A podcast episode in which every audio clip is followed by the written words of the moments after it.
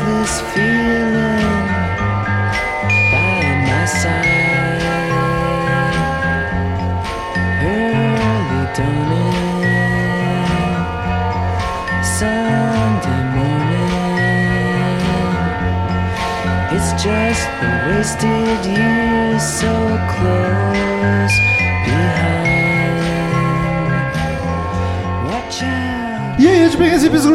góticos e pessoas de merda que escutam essa bagaça. Eu sou o Rometal, está começando agora mais um episódio do podcast de Crazy Metal Mind. Tenho a leve impressão que o Daniel está rindo da minha falhadinha no metal. Eu e a Nath. Eu, não, eu nem olhei pra Natália pra não piorar as coisas. É, né? Achei rude. Bom, já entregamos, né? Temos aqui Daniel Ezerhard Ups. É. Daniel Ezerhard. e Natália Vindo. E aí, pessoal, tudo bom? Queridos ouvintes, pra quem curte o trampo do Crazy Metal Mind, quer que a gente continue cada vez com mais conteúdo, conteúdo já existente ainda melhor, é só acessar padrim.com.br barra Crazy Metal Mind ou entrar no PicPay. Baixe o PicPay no seu smartphone. PicPay, PicPay, PicPay now. PicPay, PicPay. Ah, achei que tu ia continuar. E lá no PicPay você pesquisa por Crazy Metal Mind. No PicPay e no Padrim vocês veem todas as vantagens que tem em colaborar com o Crazy Metal Mind, além do, do calorzinho no coração de estar ajudando um projeto maravilhoso como o nosso. O Como nosso? Se, se o, Pi- o nosso. se o PicPay quiser nos dar uma grana, fazer uma vinheta, a gente faz aqui. Com PicPay, PicPay, PicPay now. E o padrinho também dá. Padrinho, padrinho, padrinho, não. Horrível isso. Enfim, pra quem colabora, dependendo dos valores, temos É. um grupo no WhatsApp só para os colaboradores. Temos também um grupo, um grupo não, uma conta no, uma conta no Instagram onde a gente posta vídeos Gra. exclusivos e making offs. Instagram é muito porto-alegrense, né? É, Instagram. Vocês estão me deixando. Quero saber se, se o Romulo fala stories ou e-stories. Caralho, eu não consegui nem fazer o texto automático do, do- do início do podcast, já tá assim, quero só ver hoje. E foda-se, tem vantagem pra caralho. Pode inclusive escolher assunto de episódio, que é o caso de hoje. O podcast de hoje foi escolhido pelo padrinho Matheus Hilário. Ai, que piada que ele não deve ter ouvido desde a primeira Eu nem vez. fiz, não fiz piada nenhuma, eu só Eu achei tenho um engraçado. colega que se chama sobrenome Hilário também. Se chama sobrenome Será que ele é teu, teu, teu parente? É a, Enfim. família- a reunião dessa família deve ser ótima, né? Enfim, Tá. eu poderia não falar nada, mas eu acho que, Daniel, hoje nós estamos numa situação aqui, o Crazy Metal Mind sempre foi um podcast muito transparente, que eu acho que a gente tem que compartilhar o que aconteceu hoje na gravação. Não, eu acho que tudo o que acontece aqui nos estúdios. Merece- Não, tudo não. Tudo Tem não. coisas que. Coisas que não... vocês ficariam enojados. Vocês ficariam enojados. Mas enfim. Era pra estar gravando aqui conosco hoje este assunto Douglas Renner, que não grava um bom tempo, inclusive. Pra quem não sabe, Douglas Renner mora no interior do interior do interior do Rio Cara, Grande do tem, Sul. tem 5 mil habitantes a cidade dele. Exato. Agora tem 5 mil e um que vai nascer o filho dele. E é que, se Deus quiser, nasce na cidade vizinha, no É. hospital da cidade vizinha. E aí, ele era pra estar gravando e não está, porque está sem luz na cidade dele. Por quê? Porque uma raposa entrou num transformador e acabou com a cidade, com a luz da cidade inteira. E ela se transformou no Super Raposa! E aí, como o Douglas não podia, hoje sim, apesar de todas as hashtags e campanhas, hoje a Nath está tapando um buraco. Cidade. Aê! Um, um único poste e a raposa entrou lá. Um churrasquinho de raposa. Eu tinha ouvido falar que era um pica-pau que tinha derrubado o poste. E aí a Nath tá tapando buraco, sim. Mas tá- também, Romulo, isso foi. Dessa que- vez estou tapando. Isso foi o que o Douglas nos contou. Pode ser que ele tenha ouvido o álbum e pensou: eu não vou fazer isso, eu vou inventar uma desculpa. Meu tempo vale mais do que isso. É, Eu vou, foda-se, cara. Ninguém vai saber que não faltou luz aqui mesmo, então vou, vou dar o godozão da luz. Enfim, estamos aí hoje para gravar sobre The Velvet Underground. Primeira vez que falamos dessa banda em um podcast para ela. Já citamos algumas vezes, mas nunca, né? Exatamente, e hoje falaremos sobre o primeiro disco que é o The Velvet Underground e Nico. É Nico. Eu tô Nickelback. Imagina a banda Nickelback.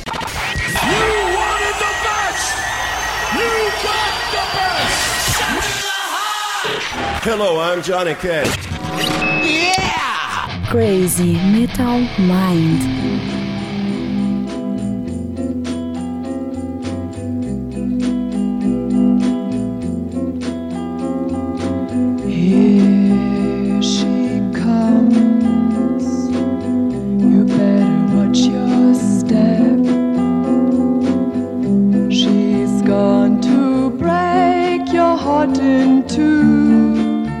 É o primeiro disco de estúdios do Velvet Underground, lançado em 12 de março de 1967. 67. Daniel, você é um fã de Velvet Underground? Não!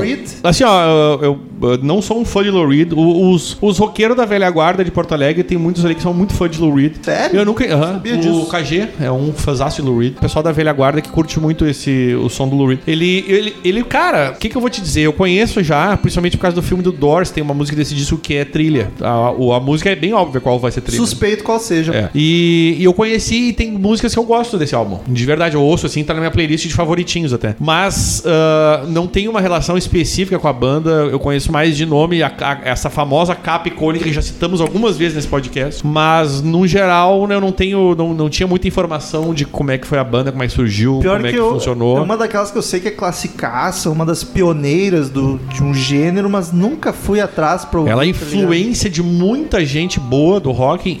Vai entender por que chegaremos. Muita gente melhor que eles, É. inclusive. A- a a todos eles, eu diria. E, mas não sei, assim, não tem uma relação. Eu, eu conhecia, mas não a fundo. Eu já Sim. conhecia a banda, principalmente por duas músicas desse álbum aqui. Os outros álbuns, eu duvido que eu conheça alguma coisa. Eu acho que esse é o Dark Side deles, na verdade. Com certeza. Ah, sim. Depende, né? Se for considerar vendagens, não, não existe um Dark não, mas Side. pela, pelo que ele gerou, pelo que ele influenciou e pelo que ele é considerado hoje, sem dúvida é o Dark Side, assim. Ah, sim, com, com, A- com a- certeza. As pessoas babam o ovo pra caralho deste álbum, as, as publica- publicações e tal. Não sei porquê, vamos discutir isso mais além. Quer dizer, a gente não vai discutir isso, a gente vai chegar à conclusão que a gente não entende por que que isso acontece. Mas é isso aí, cara, na- nada de mais específico, assim, conheci através do Doors, na verdade. Mas é verdade, eu vi num. Eles são contemporâneos, né? Eu vi num vídeo no YouTube, assim, bah, uma caralhada de gente falando. Eu vi vários vídeos e todos falando assim, nossa, meu Deus, eu formei uma banda por causa dessa, dessa, desse álbum. Nossa, eu, esse, a maioria eram bandas. E até o pessoal da banda comentou isso, que esse foi um álbum que vendeu pouco, mas que muitas bandas surgiram por causa desse álbum. Ele fala que, que, que, que s- veio a. É o típico falou pouco, mas falou bonito. Ele é o tí- Ele é o típico álbum que, surge, que fez mais sucesso muito tempo, de- ou algum tempo depois do que na hora época que foi lançado. Tipo, cagaram Nick pra ele. Drake. Tipo isso. Pode ser. Nath já conhecia ou só de nome? Assim, só de nome e essa capa também que eu já conhecia, mas eu, mas eu nunca tinha escutado, assim, alguma coisa. Talvez eu devo ter escutado alguma coisa, mas não lembro. Coitada da Nath teve que ouvir o disco 10 minutos antes de começar a gravação. É, foi meio rapidinho assim, mas Tan, tan, tan, tan, deu pra, tan. deu pra buscar várias coisas aí. Sonoridade. Como definimos a sonoridade deste álbum em específico? Ah, cara, é assim, ó. ah, eu não sei. Eu acho que se é pra pôr num rótulo... Ele tem um psicodélico A aí. gente botaria em protopunk. É. Mas é mais por contexto histórico do que por som, né? Porque ele É, exato. Ele é mais light do que um Iggy Pop and the Stooges, por O exemplo, que proto- era muito mais protopunk, MC5. O protopunk só pode ter. su- ah, é, uma coisa engraçada de ser protopunk é porque não, ninguém sabia o que era um protopunk, porque até surgiu o punk e não existia protopunk. É verdade. Então, Antes de ter a história, É? existia a pré-história. entendeu? Pior comparação. Então não tinha. Nossa senhora. Então não tinha como. Né, mas eu, tem gente que define como art rock. Aquele lembra que a gente já falou sobre isso? Não teria como existir o troco disco se não fosse Crazy Metal Eu também, exato. Riff, esses canalzinhos. Mas é. Tipo, tem gente que considera art rock porque é, tinha negócio do Ed Warhol. É um é- gênerozinho bem... Eu acho que. E, e só que assim, ó, ele, ele, é, ele é contemporâneo do, psico- do rock psicodélico dos anos 60, que Pra o Doors mim, fazia e tal. Eu colocaria como rock psicodélico. Eu acho que faz mais sentido. Uma vertente um pouco diferente, assim, não aquele rock psicodélico clássico. Mas é a gente louco. conhece, Mas, é, bem. bastante, é bem bastante. drogado esse álbum, né, cara? É que, tipo assim, ele é um rock psicodélico, só que aí com umas características únicas Protopunk. dele, que é o que fez o disco ser tão inovador. Que é esse lance de ser super simples. Pô, é psicodélico, mas não tem nenhum ali que toque pra caralho. Não, é Tipo, psicodélico no sentido que o cara tá usando muita droga pra escrever essa porra, porque não é possível, É, né? e porque ele é viajandão, mas as músicas são simplíssimas, É. cara, em todos os sentidos. E eu acho um psicodelismo que vai muito pro sombrio e não pro alegre. Coisa que o Doors fazia Sim, bastante. sim, em alguns momentos sim. me lembrou Doors só por causa dessa vibe psicodélica mais sombria e não alegrinha. E, e eu diria que depois que surgiu o punk, é justo chamar ele de protopunk. É. Porque ele claramente é protopunk, entendeu? Mas as outras de protopunk, tipo o Studios e o MC5, eu acho bem mais pesadas, por exemplo. Sim, mas independente, todos podem Mais tá- punk. Pode estar, é. É que esse era mais proto. Esse é mais proto, os outros eram mais punk. isso. Tinha mais proto do que punk mesmo.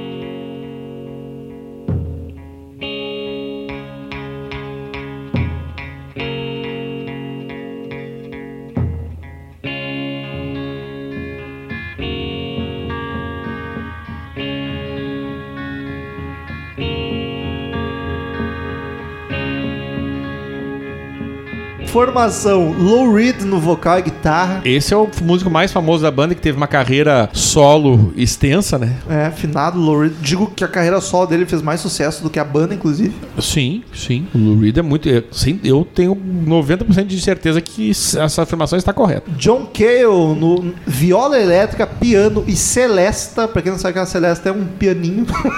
é um piano um pouco menor. Sterling Morrison. Olha, tem um Morrison, nem tinha me dado É parente, é parente. Na guitarra e baixo. Maureen Tucker na bateria. Veio só uma moça baterista. Apesar que não era muita bateria nesse disco, principalmente. Era mais percussão. Quase É, não tem bateria. Era uma percussão chata pra caralho, inclusive.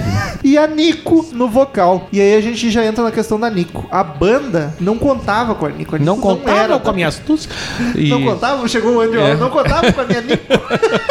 a banda era só os quatro. E aí o Andy Wa- Warhol. Warhol. Que pra quem não sabe era um artista. É, cineasta. pra quem não conhece a famosa pintura dele com as, ca- as caras coloridinhas da Marilyn, Marilyn Monroe. Monroe, A sopa. Eu acho que esse é o mais conhecido dele. É, assim- Fora a capa do, do, do, do Velvet, É, né? E a sopinha, o quadrinho é só a sopa, assim. Ah, enfim, é um artista muito famoso da época dos anos 60 que começou com o gênero de arte pop art. E aí que entrou, acho que o art rock entrou nessa função, hein? É, e ele era meio que. Ele era o financiador da banda e dava muito palpite. E inclusive foi. Ele pagou as gravações, basicamente. Ele que fez o disco, né? Exato, ainda mais que era o primeiro. E ele meio que encheu o saco da banda absurdamente pra Nico cantar. Nico, É. que era uma alemã, modelo, cantora que ele amava. Aí ele botem ela no disco. Cantora, eu acho um pouco de exagero dessa moça.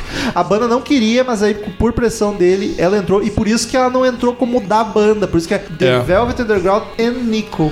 O Nico é capaz do até o Andy Warhol ter dito pra dar destaque pra mulher, né? Não duvido. Pelo que eu li, falaram que fizeram isso pra deixar ela separada da banda. Mas não sei, pode servir pras duas coisas, na real, né? É. Chama mais atenção. Porque assim, ó, o que que acontece? O Warhol, ele pagou as gravações desse disco. Ele tá... Ele, ele é engraçado que ele tá posto ali como produtor, só que ele não entendia porra nenhuma de produção de música. Sim.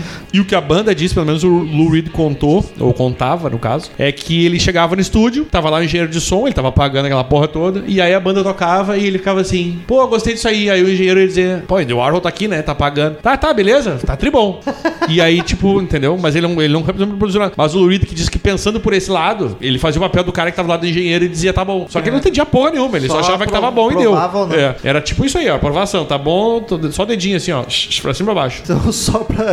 é quase Júlio César. Isso, no, Júlio César. No Coliseu. Só pro pessoal que não é conhecedor da banda, é fã entender, isso aqui seria banda The Velvet Underground, disco quase homônimo, É. The Velvet Underground and Nico. No Essa- título do podcast eu vou botar só Velvet Underground and Nico, porque senão vai ficar um título gigante, foda-se. Quando a gente gravar do Velvet da carreira inteira vai ser Ah. só Velvet Underground. E esse nome foi tirado de, uma, de um livro, né? Que era, foi escrito pelo Michael Lee sobre parafilia, que é um conjunto de comportamentos sexuais considerados perversos ou anormais. E Diz isso- que ele era, né? O Reed era bem loucão e era Loucão é uma sexual boa definição pro Lou e drogado, se drogava muito. Bom, era nos anos 60. Ele Não, já- não, mas é que, tipo, diz que ele abandonou depois de muito, depois de muito tempo a droga e foi, tipo, pra bebida. Foi só isso. E era uma turminha louca, né? Porque a turminha de Nova York, eles não eram hippie. Eles são da turma dos hippie, mas eles não eram. Eles Não, eram eles aqueles eram- intelectual. eles eram artista. drogadão Eles louco eram da- chato pra é. caralho, né? Era aquele pessoal que se achava os cultizão. Aqueles que vão na- nas vernissagens. São os alunos de de cinema hoje em dia. Isso, cinema pode hoje em ser. dia. E eles vão nas vernissagens tomar espumantes. entendeu? Dizendo que eu sou muito underground. Clericou, clericou. Eu sou mais underground do que Velvet. Era quase uns hipster, né? Que se achavam É, cultíssimos. um hipster da época, eu acho que é uma belíssima pra definição. E o Jim Morrison era, conhecia essa galera aí. Ele, inclusive, no filme do Doors retrata, eh, aparece o, Apesar de o Andy Warhol, a Nico, Um aparece cada todo mundo. ponta dos É. Estados Unidos, né? Mas aparece esse, essa, essa convivência deles aí. E a música que a gente vai falar é Heroin, que é, fala justamente sobre a heroína, né? Ah, Que o under- o Underground, o, o Jim Morrison, inclusive, faleceu por conta da mesma. Outra dica bacana de série que a Nath assistiu, mas não deve nem lembrar porque na época ela não tava ligada. É vinil, aparece bastante. Não é sobre eles, mas eles aparecem. O Andy Warhol aparece bastante e o Velvet aparece uma ceninha. Não, outra. ele tava sempre junto, não era? Com uma loira? O Andy Warhol? É, uma sim, loira a- lisa, modelo. Não, e a mulher, a principal lá, a mulher do cara da gravadora se envolve com ele. Sim, porque ela era modelo Isso, também, né? É, é isso, ele aparece bastante na série. Sim. É uma série bem Lembro bacana. sim, meu amor. Não, brincando. podia tu não ter ligado o nome da pessoa. Tô brincando. Dos músicos, quais são os destaques pra vocês? Ah, é o Lou Reed, né, Meu? Deus. Pra mim, eu Lou acho Reed. que é o Lou Mas na Reed. guitarra ou na voz? Mas eu nunca fiquei tão confusa Cara, eu vou te dizer assim, ó, eu acho que a, eu, também. eu- cara, é que assim, ó, esse álbum é tão simples, é tudo tão tosco, velho, musicalmente falando, que eu só posso ficar com a voz do Lou Reed, que é um tipo um Bob Dylan de- que não canta pelo nariz. Ô, meu, é muito parecido com o Bob Dylan. Não, e até os sa- trejeitos. Tu sabe que ele, ele é fortemente influenciado pelo Bob Dylan. Ele era fã do Bob Tá. Dylan. O Inclusive, o- não sei o se tu viu. o- Tu vai ficar brabinho comigo, talvez, mas o que o Axel imita o Nazaré, ele tava imitando. Não, eu não, é- não, não fico o- bravo porque eu, eu, eu- justamente o que eu canso de falar é que a Nazaré eu acho a grande influência do- da voz do Axel Rose. O que o, que o Axel imitava o Nazaré, o Lori tava imitando o Bob Dylan aqui, tá muito E ele parecido. faz até o jeito de falar as palavras parecido com o Bob Dylan. Aquele, exato. É, muito- tem umas Só que ele não fala pelo nariz. Ele fala, ah, de, ah, de volta, man. Não é fanho, né? Meu Deus, é cara do Texas. É, é. Nazaré, já imaginei a Nazaré fazendo conta. Não sei por Tedesco. quê. Cadê? Uma belíssima banda. Mas é isso aí, Belíssima cara. Ele é. E aí eu, eu ficaria, ficaria com o Lou Reed nesse caso, mais por conta da, dele ter sido o cara da banda e porque tem aquela voz peculiaríssima. Que não tem como não saber que é o Lou Reed que tá cantando, né, cara? Eu, os meus destaques são os vocais, cara. Que é o que eu mais curti no disco. Apesar de nenhum cantar grandes coisas, mas eu acho que é melhor, porque as melodias vocais são o que, é o que mais me agradou no álbum. Que E o eu, resto não tem nem melodia. e eu gosto da voz dos dois, acho a voz da Nico muito eu acho ela, a voz dela muito boa. Ela tem um vo- uma voz grave pra Uma voz mulher. eu grave, uma a- voz aveludada e uma voz meio sensual, acho. Eu concordo contigo, mas eu acho que ela canta mal pra caralho. Mas eu não notei isso, cara. Ela não Porque consegue sustentar a nota, a voz dela fica fazendo. "Ah, ah", porque ela não tem. Ela não sabe cantar. Na verdade, não- ela, eu ela não- não era cantora, né? Não notei isso. E tu, tu consegue perceber, por exemplo, que a voz dela ela não consegue sustentar a nota. Sim. Ela, porque ela não sabe usar o diafragma, provavelmente. E, geralmente, quando a pessoa não sabe usar o diafragma, o que Meu acontece? Deus do céu, eu achei que ele era só biólogo e. Tu não- e é vocalista. aquela coisa de dados lá que ele faz. Mas a, ele eu, é. eu sou, eu jogo pôquer, dados. E, mas, e, cara, é. Poker com dados? Só não sabia? Tem pôquer de dadinho. Sim. Ah, fala general, rapaz. General é legal, né? Eu gosto de jogar general. Eu, eu queria jogar, esses mas jogos- eu não sei Vamos jogar jogar. general um dia. Esses Pô, jogos vamos, ficam eu queria muito. Esse acho jogo muito- fica muito bairrista, porque cada região do país, o jogo, mesmo jogo tem um nome Não, mas sabe diferente. que esse, tá esse jogo. esse- Não, mas general tipo é de jogo- generalizado mesmo, é general. General é Então, generalizado. Foi só uma piada, né? Mas é verdade, eu acho. Mas é verdade, Porque todo mundo que fala é general. Esse tipo de jogo, talvez muito só não, mas o tipo de jogo existe inclusive nos Estados Unidos e Não, chama-se. IAM. Eu via não, nos. não é general. Sim, Eu via nos cliques General. jogos e vários lugares que era general. Eu acho que é general, sim. A Nath, eu acho que tu tem razão, Ouvintes, sim. ajudem a gauchada aqui. A tem Nath tem Aquele razão. jogo que tu pega dados e joga. É general? É só tu tem que é fazer, general. tu tem que fazer par de dois, três, não sei o que de três, aí faz sequência full. Tá, não, não é podcast de general. puzzle agora, vamos lá. Eu gostei da voz, mas assim, muito limitado. Não foi nada muito. Oh, Metade meu das Deus, destruiu meu coração essa música de tão lindo esse vocal. É, não tem- foi. Meu, foi uma coisa que, tipo, pra mim não fedeu, nem cheirou. Metade foi da música tipo. é falada, quase. né? Isso, Exato, o que que eu vou. Mas que- isso é uma característica do Lou Reed, inclusive. É difícil quando tu pensa, o que que eu vou elogiar? E tu fica tipo, porra, o que que eu vou elogiar? Tá, deixa eu catar uma coisa aqui na minha cabeça que eu vou lembrar que me chamou mais atenção, foi a, A gente voz. pode elogiar a capa, quem sabe? Porque a capa dá pra elogiar. É, mas também. Calma, mas vamos, cara, vamos, vamos ser legal aqui uma vez. Porque Não, a não, música não. vai ser difícil. Enfim, Aí tu pensa, não, mas eles devem ser bonitos pelo menos. E não, não era, não. E sabe, e sabe que uma coisa, cara, que me, que me deixa. eh, Depois a gente vai falar das músicas em si, mas que me deixa um pouco nervoso com essa banda é que as músicas tem músicas que são legais, mas são mal feitas. Tu podia pegar Tem, uma música tem. tipo a. Sim. E, e, por exemplo, tem, tem bandas que fizeram cover. Eu tenho certeza que todos os covers ficaram melhor, porque eles devem ter melhorado. Porque não tem como piorar, né? Porque o que eu tava dizendo pro Rolo uma carência desse álbum é que são três notas que ficam repetindo, ou nem isso. A música inteira que é. Não, é, e às vezes parece que o cara cantando em cima não, não, tá, com, não tá conversando com a- o de trás, sabe? Aí teve uma outra música que eh, os instrumentos estavam super mais altos que a voz do cara. Eu fiquei tipo, tá, mas eu quero escutar a voz junto. Tipo, tava. Ah, umas músicas muito Mas complicadas. assim, ó, a composição deles é muito, muito tosca. Eu acho muito. Isso é uma coisa irritante do álbum, porque ouve uma música e tu até acha legal. É o maior defeito. Só que né, quando do tu começa. Tanto é que tem du- du- duas, músicas que eu realmente gosto, só que ela funciona no meio de uma playlist. Tu começa a ouvir esse álbum, tu começa a enlouquecer, porque é, um, Sim. é uma batida assim, ó. Tipo. tô fazendo microfone, ó. Fica o tempo inteiro isso aí. E tu já eu... deu uma variada é, na nota, aí. É. Mas tu começa a enlouquecer com esse negócio. Eu, eu, eu, eu, eu não sei como é que tu colocou não. alguma música na tua playlist, porque quando eu olhei aquilo, eu pensei, que música eu posso a, a, aderir pra minha vida? Mas, Nenhuma. Eu, eu, não consegui, porque eu, eu tava acho... escutando o álbum inteiro Exato, e eu fiquei isso. nervosa com aquilo. Eu fiquei, ah. gente, eu não aguento mais. Tipo, é, talvez separado, assim, pá, pega uma música, tum, seleciona, que nem Nick Drake. Nick Drake, eu botei algumas músicas na minha playlist, porque é a minha, minha playlist de fossa lá e eu gosto desse tipo de música. Mas separado porque Sim, sim. nossa, foi linda a música separada, foi linda. E tem uma que eu botei até na playlist que eu me arrependi agora. Porque ela é muito ruim mesmo. Aí eu, tipo, me empolguei, pensei, não, Ela é muito ruim mesmo. vai ser legal, vai ser legal esse Nick Drake. Aí, tipo, putz, não, não, não deu nem numa playlist no meio. Te- vou ter que tirar, eu só não lembro de tirar ela. E, e Mas- eu acho assim, ó, musicalmente é muito fraco, cara, A porque. composição é, É, limitadíssima. é a composição, porque assim, ó, é tudo faz a mesma, é, todos os instrumentos fazem a mesma coisa, que é fazer uma batidinha no mesmo ritmo todo mundo, inclusive a porra da bater que não existe, que é quase uma percussão só. Não, e uma voz falando por cima, é um troço que, cara, é, assim, ó, Tá, pra então- tu ouvir um álbum é difícil pra Vamos, caralho. vamos falar das bicho. músicas. Não, calma, tem muitos tópicos na frente. Uh-uh. Mas, mas vamos. Mas vamos, vamos enrolar esse. Vamos desenrolar isso na. Mas vamos, vamos entrar nessa seara. Eu quis falar isso antes, tá? Tipo, porque senão todas as músicas eu vou dizer a mesma coisa. Não, vamos- Não, não, não, não. É que tava, parecia que ia entrar mais na conversa mais profunda, que daí eu prefiro Então, falar. vamos no- entrar na seara de que. Eu vou falar. Seara? Vai. Esse Fátima disco é uma bosta. Sadia. Falei, pronto. Eu não falei. acho uma bosta. Eu discordo. Não, agora tu vai querer passar pano. É, é ruim. Não, eu não acho uma bosta. Eu, posso, eu não tenho opinião, não posso ter opinião nesse podcast. É, mas é porque é o seguinte, ele é um disco absurdamente clássico, é um dos top da história da música, e aí Hum. essa é a questão que a gente fica aqui. Tá, ele é um disco classicaço, vamos gravar, e aí fica aquela clima, "Não, como assim eles não estão elogiando um disco que é um absurdo de clássico, um dos mais importantes da história da música?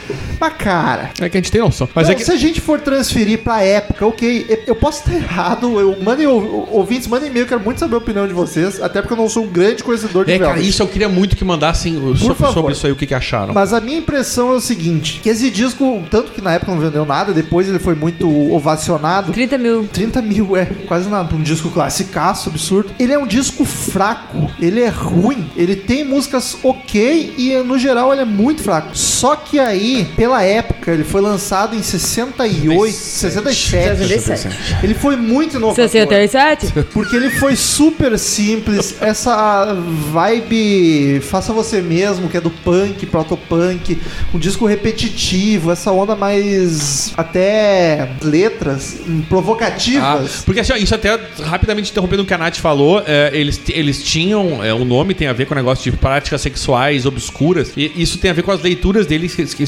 costumavam. ah, todos eles gostavam muito dos leitores. E isso era muito o pessoal daquela época, o de Morrison, fazia dos, dos escritores lá da- do século XIX, que escreviam sobre isso, sobre. E, e, e a, e nessa época eles estavam retomando aquela coisa que eles usavam naquela época, que era o BDSM, que é o tal do bondage, sadomasoquismo. Pra quem acessa É. os, os X-Video, tá, tá manjando. É, e aí, entendeu? E eles, e eles puxaram isso, toda essa galera dos anos 60 puxou isso daqueles escritores daquela época que eram, como a Nath falou, obscuros. Sim. Então eles têm, só pra dar esse parênteses aí, eles tinham essa. Eles tinham essa. A intenção era meio isso mesmo. Não, e ele- eles inovaram muito também nas dissonâncias. Porra, e é isso que me incomoda. Eu odeio E- dissonância. Uma dissonância feita pra incomodar, tá ligado? Eu odeio dissonância, vocês vão me desculpar. Mas na E eu sou umas- cabecinha da música, eu gosto de dissonância. Não, tu é um otário. E umas, e umas afinações loucas, assim. Eles foram Umas desafinações. É, eles foram muito inovadores Ah. fazendo um troço tosco. E é por isso que eles influenciaram um milhão de bandas e artistas. Só que, Milhão de imbecil. só que a impressão que eu tenho é de que eles não eram geniais como outras bandas que inovaram. Eles não eram geniais que nem os Beatles, que nem o Black Sabbath, que tava inovando, fazendo um troço foda consciente, como o Queen foi. Eles eram tipo uns drogadaços que va- vamos zoar. Vamos zoar.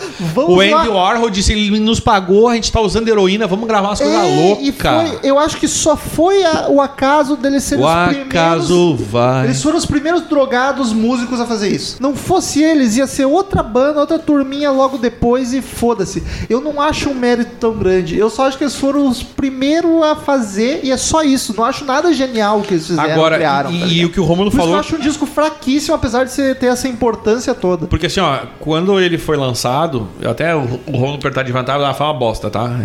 Na, na época cagaram pro disco. 30 mil, Nádia Só que ele virou, ele virou um, um clássico em algum momento da história, ele virou uma influência pra uma caralhada de gente. Desenterrar esse álbum. Tu vai olhar as notas das, das publicações, todas, todas, sem exceção, são nota máxima pra esse disco. Todas, sem exceção. Eu só posso considerar que eles estão que eles estão levam em conta o, o fator histórico da influência dos caras. Porque todas as notas vieram depois. Na Eu época cagaram. É, entendeu? é, né? Total, total. Então, como ele virou cult, meu Deus, tem que dar 10. Se não dá 10, tá, tá errado, entendeu? E eu discordo com uma força absurda dessa, des- des- deste contexto aí, porque realmente é um álbum pobríssimo, assim. Vai, vai, vai dissonante. Mas eu tô repetindo o tempo inteiro, martelando, cara. Pegar o martelo e ficar fazendo assim, ó.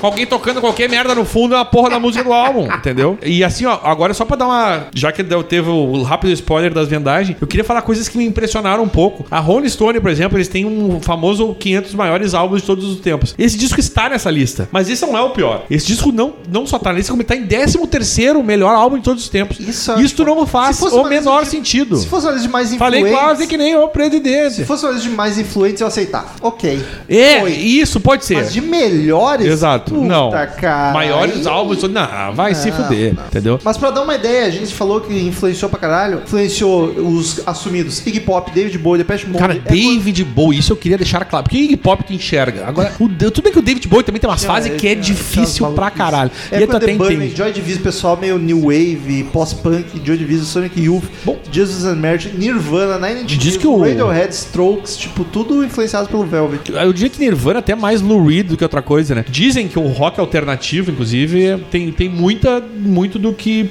responsabilidade do. Caralho, eu vou dizer que mais do que influência em punk, pra mim... Eu tinha concordo, porque eu odeio rock alternativo. É Vocês sabem disso. Rock alternativo e garage rock. É, pode ser. Muito essa vibe. Porque assim, ó, o que que acontece desse álbum? O que que tu tira daí? Que os músicos são realmente... Tu pode botar qualquer música que aprenda a souber tocar duas notas e tenha pelo menos o ritmo pra conseguir bater a mãozinha. Elas.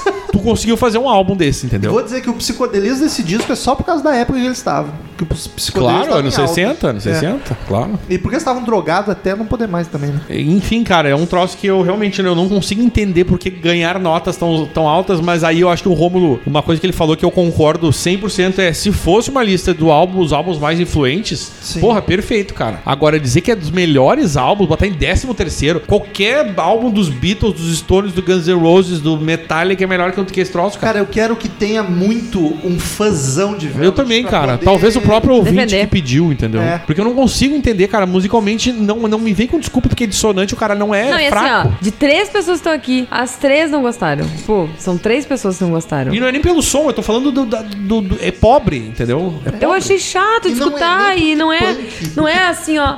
Meu, é que daí tipo tu pega É. e daí tu escuta um álbum até do tipo dos Beatles que é da mesma época. É pra que que as pessoas foram se inspirar nesse álbum ruim? Por que elas não se inspiraram num álbum dos Beatles bom pra Ah, caralho? Porque é outro gênero, né? É, nesse sentido. Mas daí o- surgiu outros gêneros depois da Velvet Underground? Em Sim, todos o melhores. O punk, inclusive. Tá, e daí surgiu com vários do Beatles depois. Não, também, mas é que, tipo, por que não se inspiraram nos Beatles? Porque foram pro outro caminho. Porque era gente o que não sabe- se inspirasse nos Beatles, não Não, mas é que eu nunca vi tanta auê por causa de um disco É, como e- esse Velvet Underground. E Isso é, um pouco, isso é uma coisa que choca um pouco. Meu Deus, Eu é acho que tipo... choca porque o disco é fraco. Sim. Sim. Porque a gente já Choca. Cara, aqui, discos- ó. discos bons, a gente Mas daí a gente mais. entende. Na Wikipedia em inglês são 10 publicações. All, é que- All Music, Blender, Chicago Tribune, Enciclopédia do, do- da música popular, Pitchfork, Kill, Rolling Stone, Rolling Stone Album Guide, Spin e The Village Voice. Todos deram nota máxima. Mas Não, que- é que assim, ó, na real, o ser humano, ele é. Qualquer coisa que saia do que ele não gosta, é... fica encucado, né? Tipo, eu fico muito encucada como alguém gosta disso. Tipo, mas por quê, gente- sabe? A gente tem que pôr na cabeça. Porque tem gente que gosta dos Beatles, tem gente que não gosta, tipo, tem gente que gosta disso, tem gente que não gente gosta. que não gosta. Tipo, ok, sabe? A gente, mas é que a gente tenta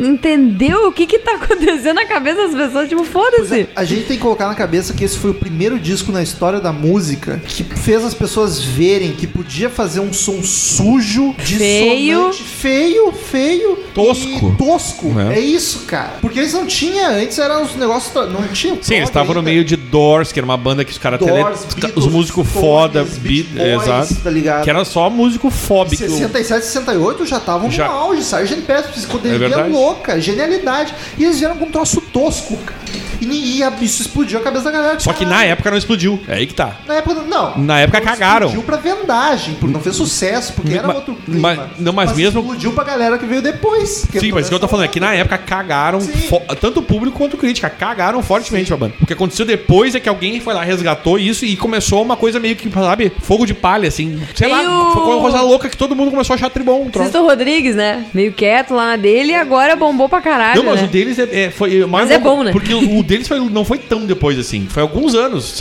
Os anos 70 eles eram. Eles, eles viraram tipo hype da galera nos anos 70, isso. O punk, O, punk o surgiu. Sisto, coitado, demorou décadas, né? Bom que tá vivo ainda. Mas o punk nasceu basicamente por causa desse tipo de som. E foi muito louco. Nos anos 70 o troço, tipo, eles explodiram do nada. Mas assim. é exatamente isso. Antes ninguém lançava um disco tosco. E aí esse foi tosco, a galera viu, cara, eu posso fazer isso também. E isso revolucionou a música, querendo ou não. E aí, por isso, não é um disco que revolucionou por ser bom, é porque ele abriu portas. Agora, por- aí que nossa é pelo discussão. pioneirismo. E aí nossa discussão inicial. Por que considerar um dos melhores álbuns não é? Não, não faz sentido. Porque assim, ó, eu não sou músico. Eu, eu tenho. Estudei música, toquei violino, toquei flauta, toquei, cantei lá, não sei o quê. O Romulo também conhece música, tocou baixo. Tipo, a gente, a gente analisa disco com um tempão, a gente consegue perceber. Ninguém é especialista aqui. Mas assim, ó, tu consegue. toco violão, tá? Não é difícil de entender que isso é tosco. Não, isso é Entendeu? fato. Tu não precisa ser um músico pra entender. Mas eu- o que eu quero ver é se tem genialidade ali. Porque eu consigo ver uma genialidadezinha no simples do Ramones, no simples do Clash, até do Sex Pistols. Eu consigo ver uma O Lou Reed tem, cara. Aqui eu não vejo Mas o Lou Reed tem, só. entendeu? Aqui eu. Eu acho que o Lou Reed é um cara foda. Eu gosto do Lou Reed, de verdade. Não que eu seja fã da música dele, mas assim, ele é um, ele é um, eu acho que ele é um gênio, meio genialzinho. A, mas a só que impressão que eu tenho é que é um bando de junk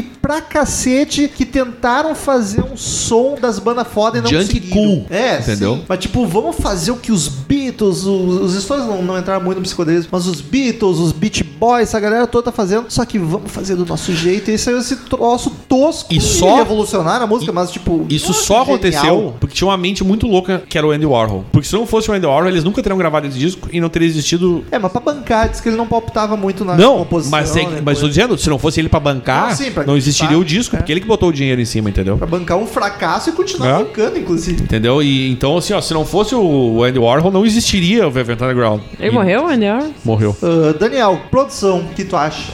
Cara, é tão difícil analisar até a produção nesse álbum. Porque ele tá, ele tá bem feitinho, entendeu? Mas é, é que Eu achei é tão ok pra tosco, época cara. E pro tipo de banda. Não, tá, tá, eu acho que tá ok. É. Tá- não dá pra dizer. Porque não dá pra dizer que é uma grande produção. Dá pra porque- ouvir tudo. É, a, a bateria é uma percussão, basicamente, o, tempo baixo, inteiro. O baixo dá pra ouvir bem com as suas músicas. Isso me surpreendeu, cara. O baixo tá bem destacadinho. Ele morreu em 87, Nath. Só tem. Nossa! Mas ele é de 28, né? Mas ele é parecido com o mesmo do vinil. Só tem uma música desde isso, não sei porque isso foi proposital, mas uma música a produção tá ruim e o resto tranquilo. Não sei, parece que aquela música escolheram, vamos fazer uma produção merda nessa música. Chegaremos lá quando for falar. Mas enfim, é uma produção boa. Apesar que eu ouvi um remaster já, um deluxe lá, mas é, fazer o que? Não se acha mais os discos originais nas plataformas digitais. Ele morreu com 59 anos. Tá certo meu cálculo? Tá. 28 por 87, 59. É.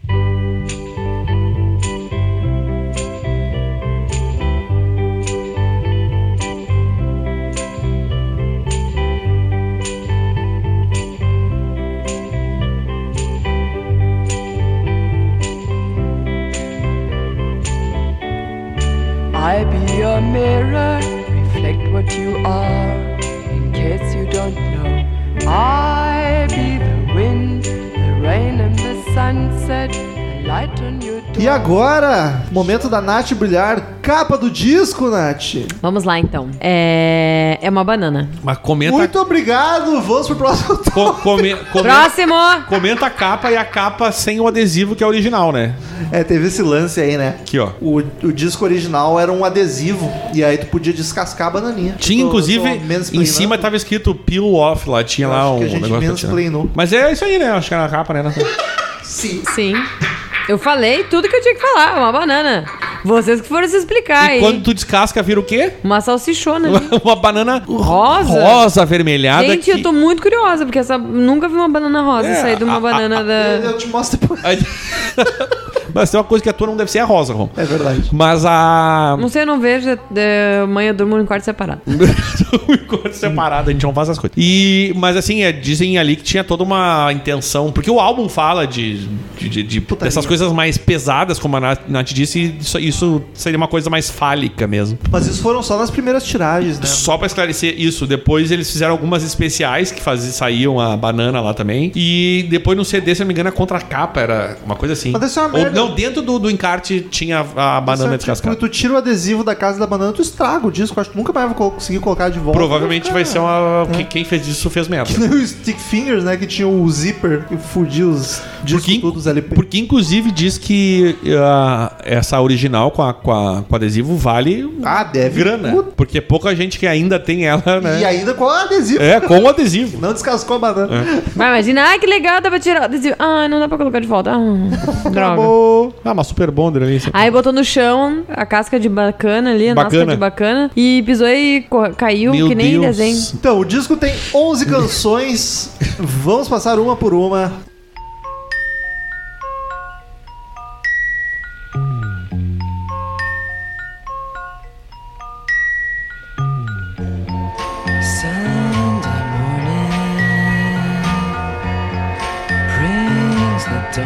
Ele começa com Sunday Morning. Sunday morning. Cara, é uma música gostosinha, Gostei. bonita. Ela co- começa bem o disco, cara. Vocês sabiam que essa pra ser a música radiofônica? Ela foi feita, produzida para ser uma música Eu não radiofônica. sabia, mas faz sentido. É. Eu nem sei o que é radiofônica. Pra tocar. É, Ah, Os sério, que é americanos óbvia? chamam, Corta isso, então. chamam de radio friendly, que é uma música amiga do rádio, amigável para Só- tocar no rádio. Comercial. Só conheço o Radio Red. Nossa senhora, gente. Mas eu vi várias coisas assim que.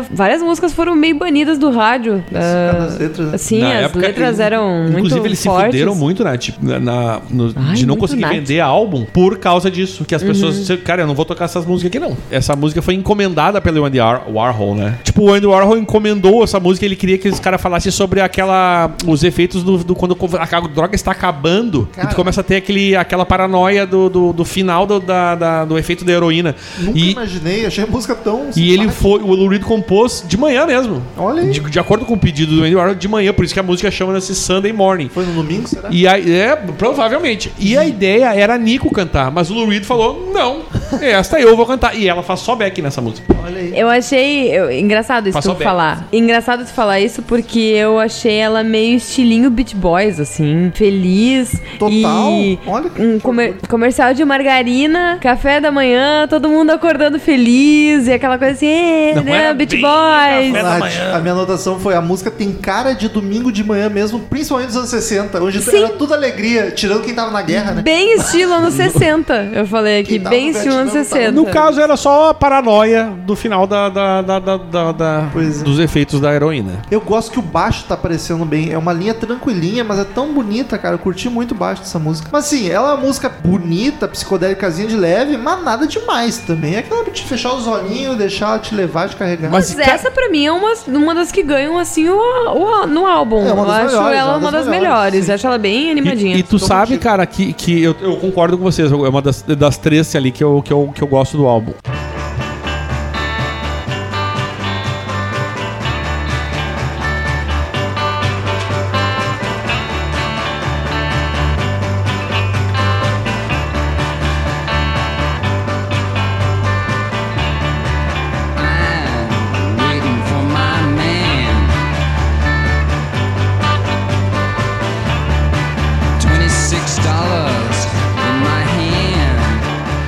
Segunda canção, I'm Waiting for the Man. Essa eu gosto. Eu gostei dela e o, a intro dela me lembra um pouquinho do Shake It Oh Baby. Shake It, Oh Twist Baby. shout, Twist and shout. O comecinho dela, a intro dela começa, parece muito. Eu fiquei, nossa, parece aquela música.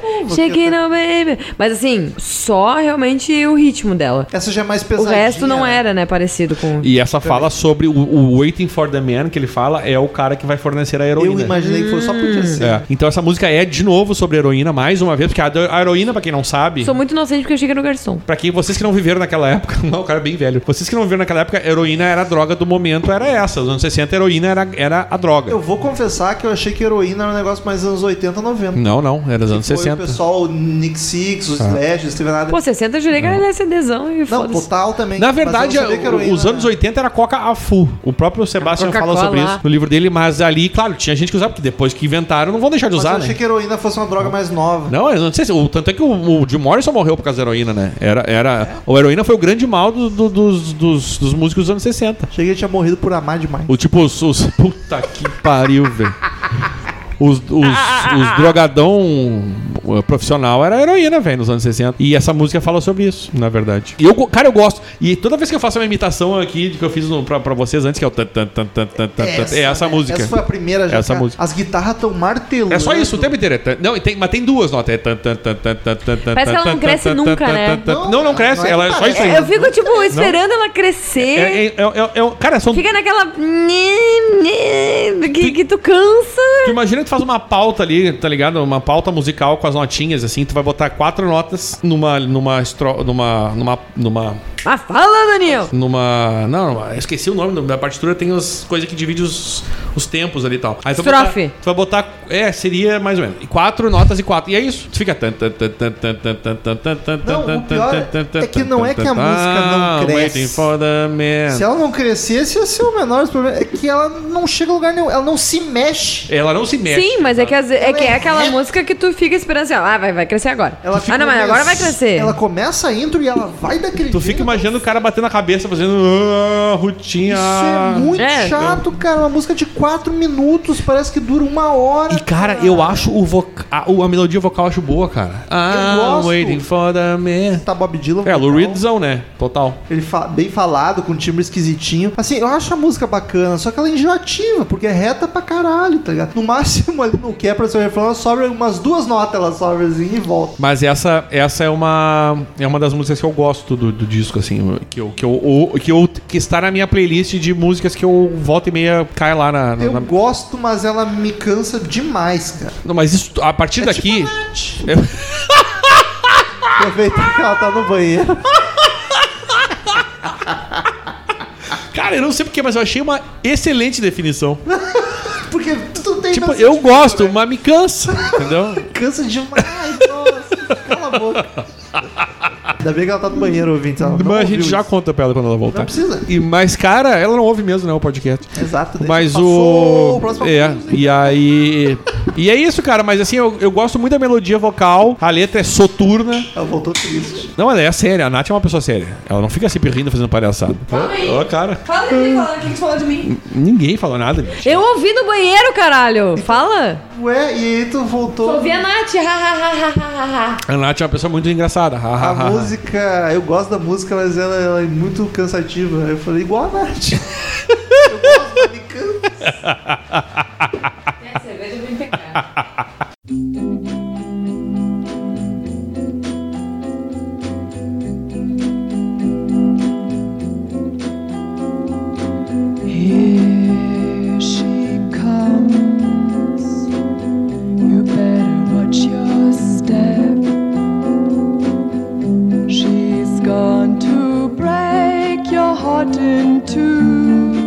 Terceira canção, Femme Fatal. Fatal. Femme Fatale. Música que foi regravada pela Pitty, inclusive. Olha aí. E que ficou muito melhor que a original. Eu vou regravar a sua cara. Achei, como eu falei no. Cara, é sério, a versão da Pitty, ouçam, é, é- ela, ela, porque a Pitty não é a, a melhor vocalista, mas ela, a melodia que ela põe nessa música é muito legal. O Daniel é o maior vale defensor de pitch que eu conheço. Mas, cara, o que, que eu vou fazer? Tipo, essa é uma música que não foi gravada, ah, não sei se foi pra algum álbum, porque a versão que eu ouvi era mais tosca. Bom, se bem que, né, Velvet Underground. Mas a, ela, a melodia que ela põe fica tão mais bonitinha do que a da Nico. É a primeira que a Nico É. canta do disco. Eu acho uma música sexy, uma vibe meio jazzinho. Foi o que eu pensei, que eu também botei aqui, que ela tem uma voz aveludada, sensual. Grave, né? Acho Eu bacana. acho legal essa voz grave, eu acho bonito. E ela tem um sotaquezão, Quando né? a mulher canta assim, meio, meio grave, assim, eu acho muito massa. Acho Ela gosta da Ana Carolina. Tem uma. Eu amo a Ana Carolina. Nossa, eu amo a Carolina. E eu amo quando não me interrompem também. Mas vamos lá.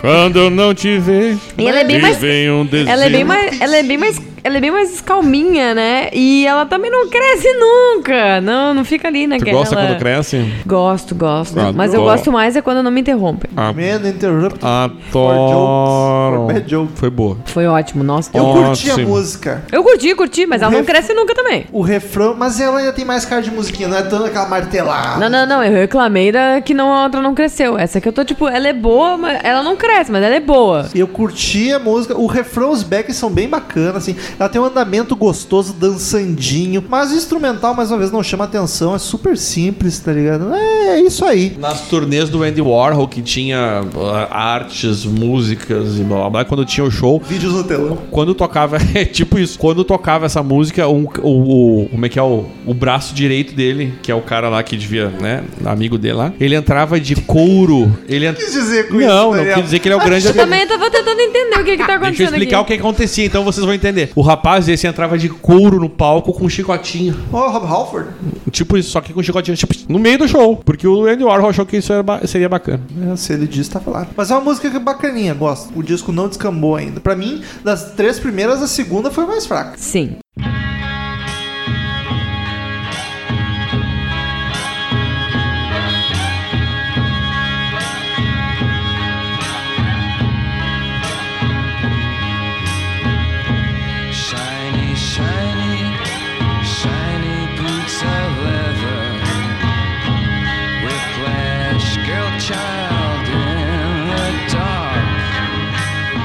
Quarta canção, Venus in Furs. Gente, essa música eu senti cheiro de incenso. Só de ouvir ela, é, parecia que tinha os Hare Krishna atrás. Sândalo. Ia, ia surgir o Ganesha atrás também. Eu senti uma vibe mística nessa música. Ganesha. Hare, Ganesha, o deus que é um elefante. Ah, aquele é Ganesha o nome É dele? Ganesha o Ah, nome tá. dele. Bah, muito mística ela. Achei que ia começar um Hare Krishna Hare. Nath, minha anotação psicodélica mística. Olha isso. Olha aí. Essa- sentiu o cheiro de incenso e só ouvir ela? É um pouco. É, eu também. Pra disfarçar a maconha, né? Essa logo na intro já é uma música mais densa. Eu curto a voz do Lou Reed cantando assim de boa. Acho o timbre dele muito bacana. Apesar de que não exige muito da voz, mas eu acho legal. Ah, só que apesar de ser uma música que eu achei bacana e massa, ela tem 5 minutos. E ela é absurdamente repetitiva, Repetitiva, e é verdade. arrastada, cara. É. Parece que ela demora séculos pra acabar. Socorro. E essa voz eu achei ela. ma- A voz tava mais baixa do que o ritmo, do que os Do instrumentos. Ah, tá. Não, não notei. Ah, mas- eu achei ela mais baixa e isso tava me incomodando, porque eu tava escutando muito mais alto e a voz tava, parece que, lá- parece que ele tava lá atrás gritando, enquanto tava todo mundo nos instrumentos lá na frente, assim. Isso me incomodou um pouco, mas eu achei ela uma música boa, achei uma música meio sexy também, meio sedutora, assim, Essa é mística. Eu gosto, mas começa a tocar na metade eu quero passar. É, é, essa música eu também fiquei assim. Cinco minutos, ah, tá, cara. tá, vai, vai. Aí eu até passei assim um pouco mais pra frente e vi que nada acontece feijoada. Eu quero falar em 5 minutos nada acontece feijoada. É, daí eu tipo, não, vai, vai pra próxima, porra, vai se fuder. Pô, essa definição do disco, né? Nada acontece. Nada acontece feijoada. E essa música ela foi inspirada num romance escrito por um autor austríaco de, em 1870 chamado Leopold von Sacher-Masoch. Olha o alemão voltou É, aqui no podcast, quiser ter um assunto. E ele, ele, fez, ele, ele tinha um conto chamado E a história é de um cara que quer ser dominado e tratado como um escravo pela sua amada. Olha aí, Man Slavery. É? Manslavery, isso. ele quer o desejo, por isso que vocês falam que tem esse clima mais. Denso, mais. místico. Isso. E meio sensual, que o cara quer ser dominado mesmo. Quer, ter, quer que chute as bolas, pise no saco. É, é aquela bom, porra né? toda ali, entendeu? Não, só eu. Melhoram. Não, só eu? Ninguém mais mesmo? Sério? Vocês não gostam? Não é possível.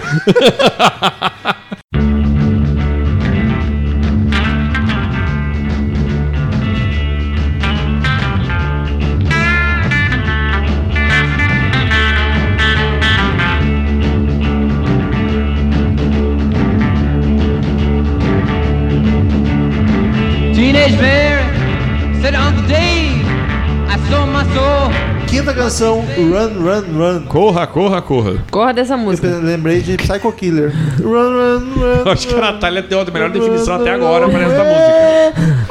Corra, corra, corra desta música. Essa tem leve. Puta que troço, chato. Bah, a, a intro é bem pegada. Uma música mais pegada. Mas aquele barulho de guitarra perto do amplificador. E não tem fim, Natália.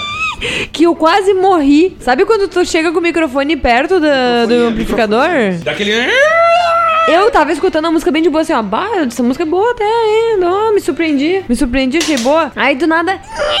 Aquele barulho, eu, eu tive que afastar o fone do meu ouvido. Porque eu tava, tipo, ficando surda e com ódio da banda por ter feito isso comigo. Eu, pra quê? Pra quê? Tipo, não- sério, não entendi aquilo. No final ou na música inteira? No meio, no meio ele começa a fazer isso. Que não me incomodou tanto. Eu não Nossa. gostei também, mas não me deu esse. Eu acho que passou reto por Não, mas pensa, eu tava triste de boa, tava Sim. Curtindo a música, a é vibe. outra vibe, né? Aí eu, nossa, a vibe tá muito boa. E eu, que que é isso? E eu, eu sou uma pessoa muito sensível com o ouvido, assim. Eu, é, eu não consigo me concentrar com Puta, é- é barulho. Vou desabafar aqui. Eu sou o cara que pra mim é música no talo e a Nath é a moça que baixa o volume, baixa o volume.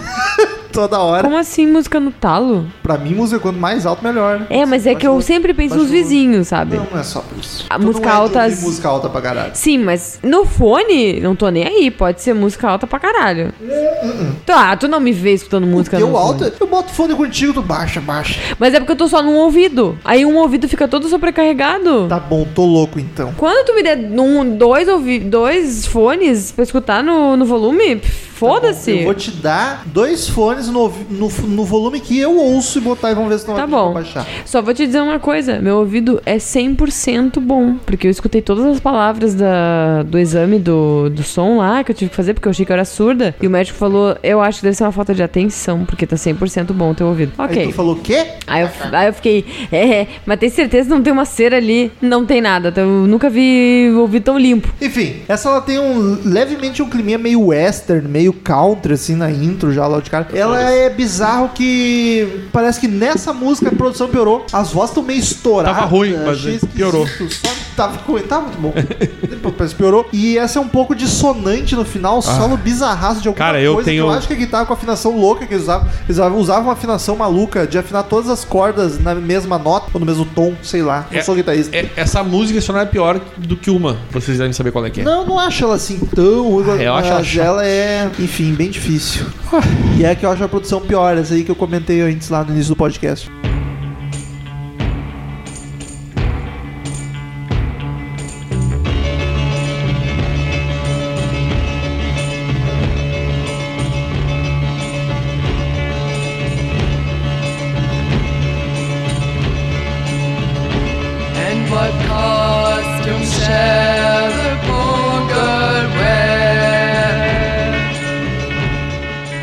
Canção, All Tomorrow's Parties. Que é sobre o Andy Warhol, a música, né? Ela tem uma intro bem interessante, um clima meio indígena. E é a segunda que a Nico canta. E Daniel, essa aqui me lembrou Doors bem de leve por causa da vibe psicodélica sombria dela. Meio Jim Morrison vendo o, o Pataxó lá. O, sim, o índio, quando é, como é, que é? É o índiozão lá, o cacique lá. O cacique, o pajé, no meio da estrada. É uma das que eu mais gostei, cara. Apesar dela também ter um pouco do probleminha de não chegar a lugar nenhum. A melodia vocal tá bem bacana. Ponto alto da música pra mim, a melodia vocal. A viola acompanhando é bem interessante, só que também não Quem cansa. canta é a, é a Nico, né? A Nico, é a segunda que ela canta. E é uma da. É, acho que talvez seja a minha favorita do disco. Ela, ela foi escrevida sobre o Andy Warhol e as, e as pessoas que o, o Lou Reed classificou como intrigantes que cercavam ele nas festas, né?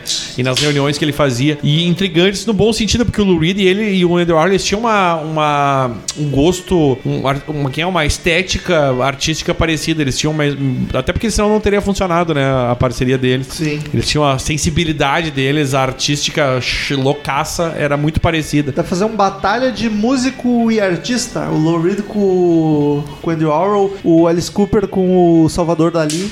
Amo ele, esse- o Salvador, Salvador Dali. Dali. Nossa, eu amo ele. E, mas sim, enfim, é uma música que ele fez sobre o as to- Tomorrow Parties. Eu imagino que sejam as festas aí do, do que o Andy Warhol. Que isso até re- é, no, no filme do, do, do, Ah. do é retratado, né? Sim. Aquela festa com o pessoal muito estranho, muito. Que nem tu falou, acho que era, os Festa hipsters. né? estranha, com época. gente esquisita. Isso devia ser uma festa Essa, tão louca e essa chata. era uma das era uma era a música favorita do Andy. É verdade. E Só porque era sobre ele, tá ligado? Narcisista pra caralho. Ah, ele, ah, essa E essa música, gente, eu quero bom. entrar no meu velório com essa música. Como eu assim? achei ela gente? muito Entrar triste. no meu velório. Imagina Sim, no caixãozinho. Ah, provavelmente eu vou entrar no meu Uma velório, morta né? muito louca. Assim espero. Tá, tá, tá, tá. Tá, tá, tá, pararararararara, tá, Aí quando tá, ela entra, tá, começa a tocar tá. isso aqui. Quer dizer que tu gostou mesmo? Ah, assim, olha, vou contar o que, que eu acho. É. Música muito triste, parece velório. Eu realmente queria entrar com essa música no meu velório, se eu morrer, né? E Um dia- vai que a medicina esteja tão avançada que eu vire um computador. Deus queira que não. Ah, Virar um computador é chato. Tô pensando no teu ah, bem. sim, sim, aham. Não vai estar na tua casa, tá? O computador escrotão. eu desligo.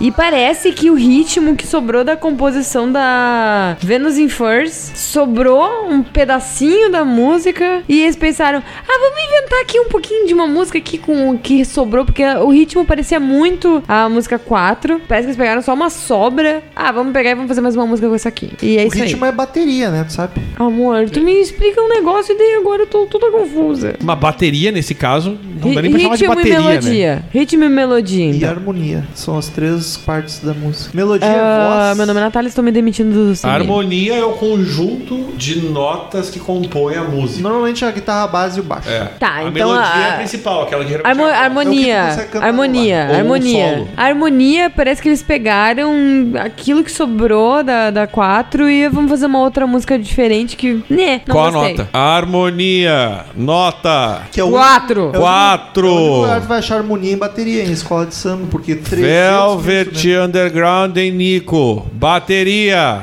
Nota 2. Porque assim, ó. É dois. Porque a bateria é um inferno, porque não é uma bateria, é uma percussão. E tem uma.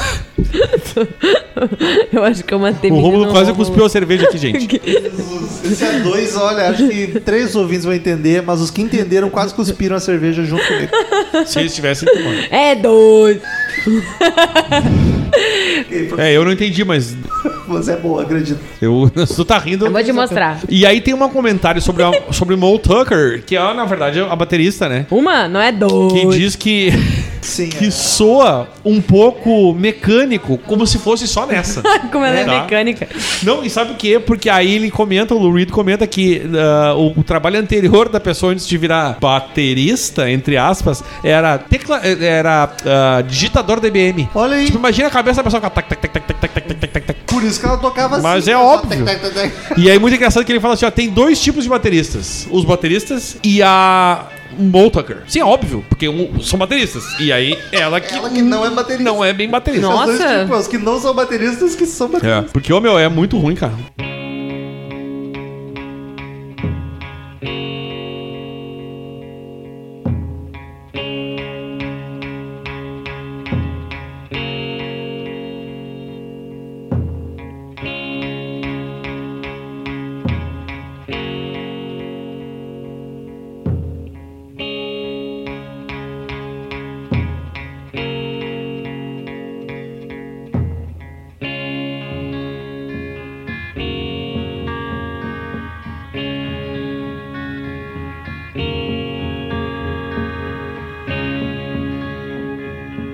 Viramos os discos, vamos pro lado B e começa com a sétima canção, Heroin. Que, cara, essa eu achei legal e a mais interessante. Porque ela é pra passar uma vibe de um drogado usando heroína e a música passa muito bem esse clima. Porque, tipo, nunca usei heroína, mas acredito que seja. Ela começa bem arrastada e psicodélica e vai acelerando de um jeito até meio angustiante. tá Eu ligado? gosto desta música. Eu também, cara. Porque ela representa pra mim o que. Eu, eu nunca usei, né? Claro. O Daniel Mas. tá repetindo exatamente é. mesmo. Não, e- mas é isso que eu queria dizer, porque eu acho importante, porque é Tava uma. catando links aqui. É uma coisa. É uma coisa que te, É uma coisa que fala Ana Maria Braga. Não, não, não, não, não. Louro José conserta a Ana Maria Braga. Conserta da Maria Braga. Sim, porque ele fica, não, Ana. Ela, Simone Maraia, Maraísa.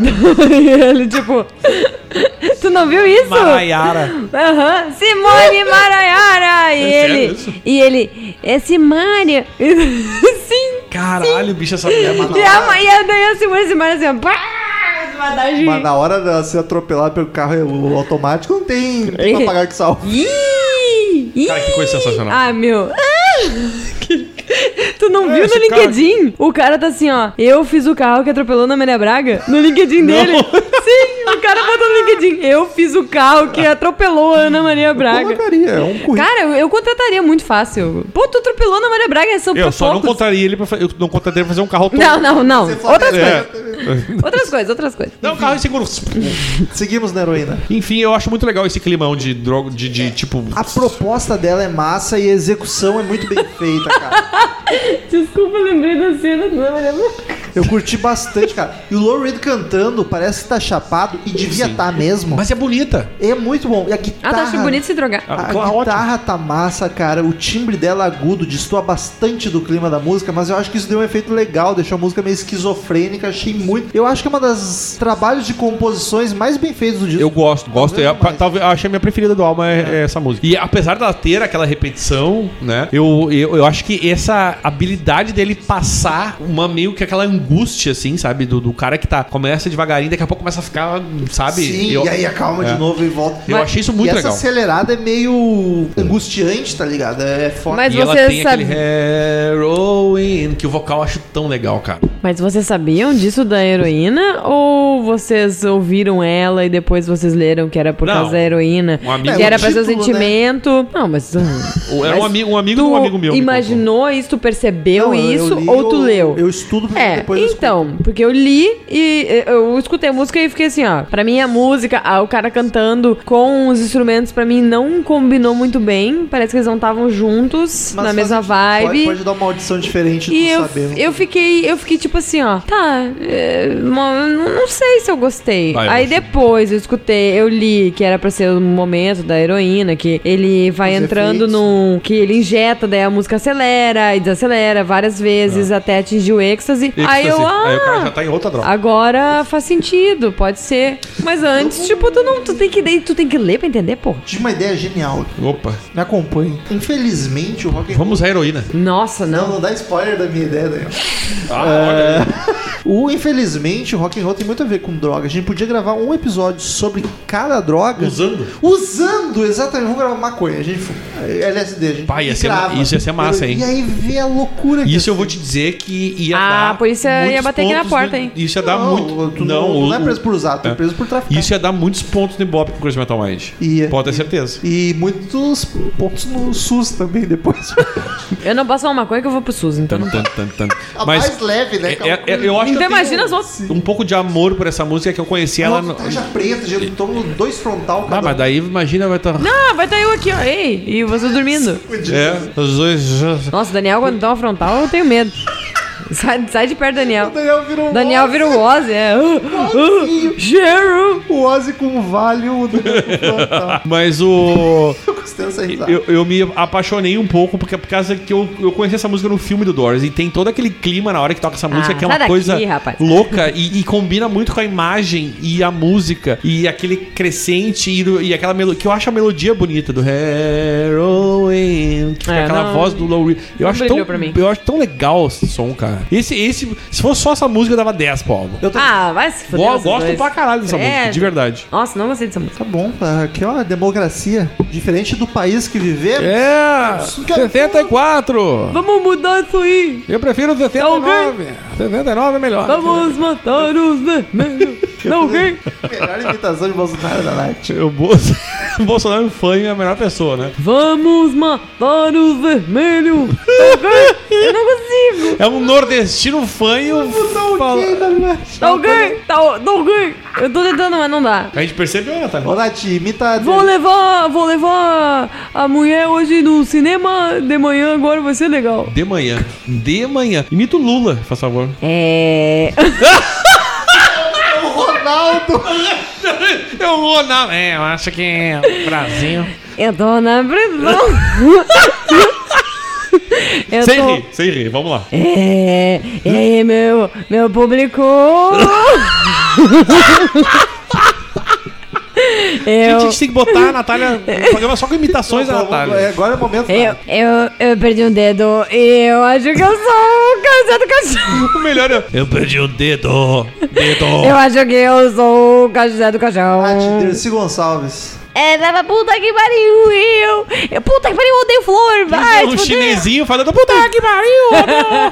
Ah, flor, puta que pariu, eu odeio flor. A última. Oi? Puta que pariu, eu odeio flor. O que que Tu nunca viu esse vídeo? O Clodovil pega e diz: Eu tenho um presente pra te dar. Aí, Porra, flor, enfia no cu, viado. aí ela, ela, ele chega assim do lado dela, ela tá assim, ó. Aí, presente. Aí ela olha assim, ó. Puta que pariu, eu odeio flor. Aí ela pega e faz assim, ó. Tá, me dá aqui. Aí ele fica: Tu odeia flor? Como assim tu odeia flor? Ai, como assim, última. querida? Tô odeando flor. Casa Grande. Ah, eu acho que o jogo foi. Melhor bom. imitação até agora. Melhor imitação até agora. Olha. Que graça, porque É. vai parecer. Eu- Eu acho, eu acho que o Corinthians de. Uma nota 10, uma nota 10. Igual vamos Bueno. Não, não, não. É, é 8 de ruim pr- pra 10. Não, pera aí. Eu acho que, eu acho que é 8. Imita agora o Galvão Bueno. esse- Galvão Bueno. Neymar, eu te amo! Thiago Leifert. Ah, Thiago Leifert tem. como é que eu vou imitar o Thiago Nunca vi Leifert? Ninguém imitar o Thiago Não, Leifert. porque se pensar bem, dá pra pensar numa imitação ali. Porque ele tem uma vozinha meio agudinha assim, entendeu? Ai, pra mim foi muito difícil. Pedro Bial. Ai, ah, Tá, Chico, coitado da Nath. usei filtro solar. Now we're getting together, Vamos- race vamos is true. Ah, Uma hora e dez de podcast. de Eu di- se eu pudesse dar um conselho, eu daria. Use filtro solar. Brother and sister Melhor que ela vai fazer uma dancinha que ninguém tá together, vendo, né? make it true.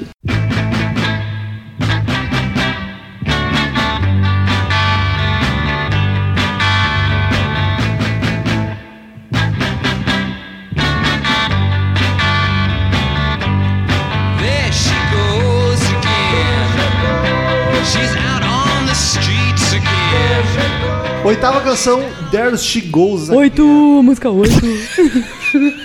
Desculpa, parei. Oitava canção, There She Goes Away. Again, Away. Nossa. Again, There She Goes. Achei ela meio parecida com a primeira, mais Uma felizinha. das mais dançantes, né? Essa, nada demais, mas ela é realmente, pra mim, foi uma das melhores do disco. Eu achei ela bem, bem felizinha. Falou isso da primeira. Nessa aqui que eu anotei, que pra mim eles flertam com Beat Boys. De Olha nessa Eu achei ela parecidíssima com a primeira. O vocal tá muito Bob Dylan, até os trejeitos dele. É Bob Dylan pra caralho. O Daniel fez assim pra mim, o que, que, que quer Não, dizer? eu concordo contigo com a questão que lembra a primeira de ser mais, ah, Mas comercial. mais comercial. Sim, ela me lembrou mais muito. fácil. E, e ela é mais, digamos, em vez de radio friendly, eu diria que ela é ear friendly. Ela é amiga dos ouvidos, porque ela não Gastos, tem né? uma Depois dissonância. daqueles amplificador Ela não é repetitiva. Não, ela não é então repetitiva, experimental. ela não- mais musiquinha. Ela não tem tanta dissonância, ela é mais uma música mesmo, Sim, como a gente não parece conhece. que pegaram o resto da primeira. Parece que realmente fizeram uma parecida, meio similar com a primeira. Não foi aquela que nem eu te falei. Mas é uma relação ah, não. interessante.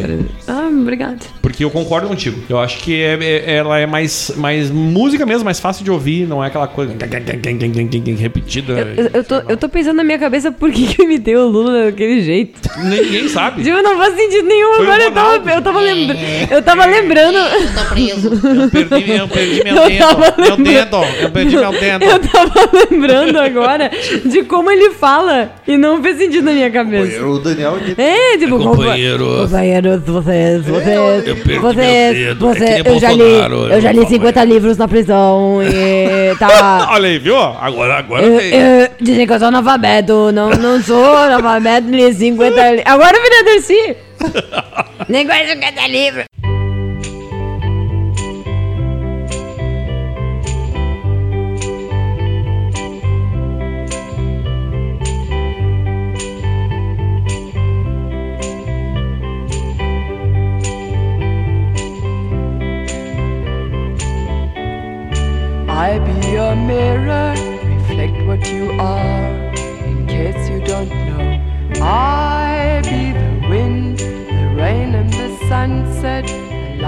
Canção, I Will Be Your Mirror. Seria seu espelho, hein? I'll be your mirror. Outra comercialzinha mais bobinha, assim, só que com um clima de baladinha. Gostei dessa música. Também cantada pela Nico, a terceira e última. O cara encheu o saco pra botar a mina. O nome do disco é Velder é Nico pra É cantar três mina? músicas. É mina. Pra cantar três Mina. músicas só, tá ligado? Mas eu curti bastante. É a típica música de rádio dos anos 60. O baixo tá bem gordinho, a guitarra tá lindo demais. Talvez a melhor Imaginei guitarra. o baixo bem gordinho. Talvez a melhor guitarra do disco no quesito timbre. Achei muito agradável, gostei disso. Essa música, eu achei ela muito bonitinha. E ela parece uma música de filme da moça acordando, tomando banho, cantando enquanto ela, ela se arruma. Eu gostei muito da voz da cantora. Parece, pra mim, essa música me lembrou um pouco Here Comes the Sun. tananana. Eu achei ela meio ah, é climinha, felizinha. E essa é uma das favoritas do Lou Reed. Ah, concordo. Ela é muito boa também. Ela tá entre as minhas favoritas. E eles, eles ficaram no começo chateados com a Nico porque eles queriam um vocal mais suave. Porra, Só que a gente não- sabe não, que a essa Nico mulher não, não vai tem um vocal mais suave, né? Não vai rolar, não. Ela tem o aquele Reed também não ia ter. aquela lemoa que fala com a voz mais grossa e tem um sotaquezão, assim. Vamos então, pro bailão. então eles não eles não conseguiram aquele vocal delicado, porque o vocal delicado não era uma característica da Nico, né? Porra, mas então escolheram a cantora do errada. Velvet Underground, né? E diz que fizeram vários takes dessa música. Até chegar numa que eles achavam que tava mais parecido com o que eles. Que, que ela tava sendo mais parecida com o que eles queriam tirar dessa música, na verdade. Décima canção, The Black Angels Death E, Song. e- e diz ah, rapidamente antes que ela chorou no final. Depois de vários takes, ela meio que, meu Deus, sabe aquele alívio, assim, Ah, finalmente. foi de emoção, foi de não aguento mais. Eu acho que foi mais no sentido de, porra, conseguir finalmente Graças fazer. a- Porque ela não era uma. Oficialmente não era uma cantora, né, cara? Ela, ela foi posta ali por causa do. do Querida sua cantora.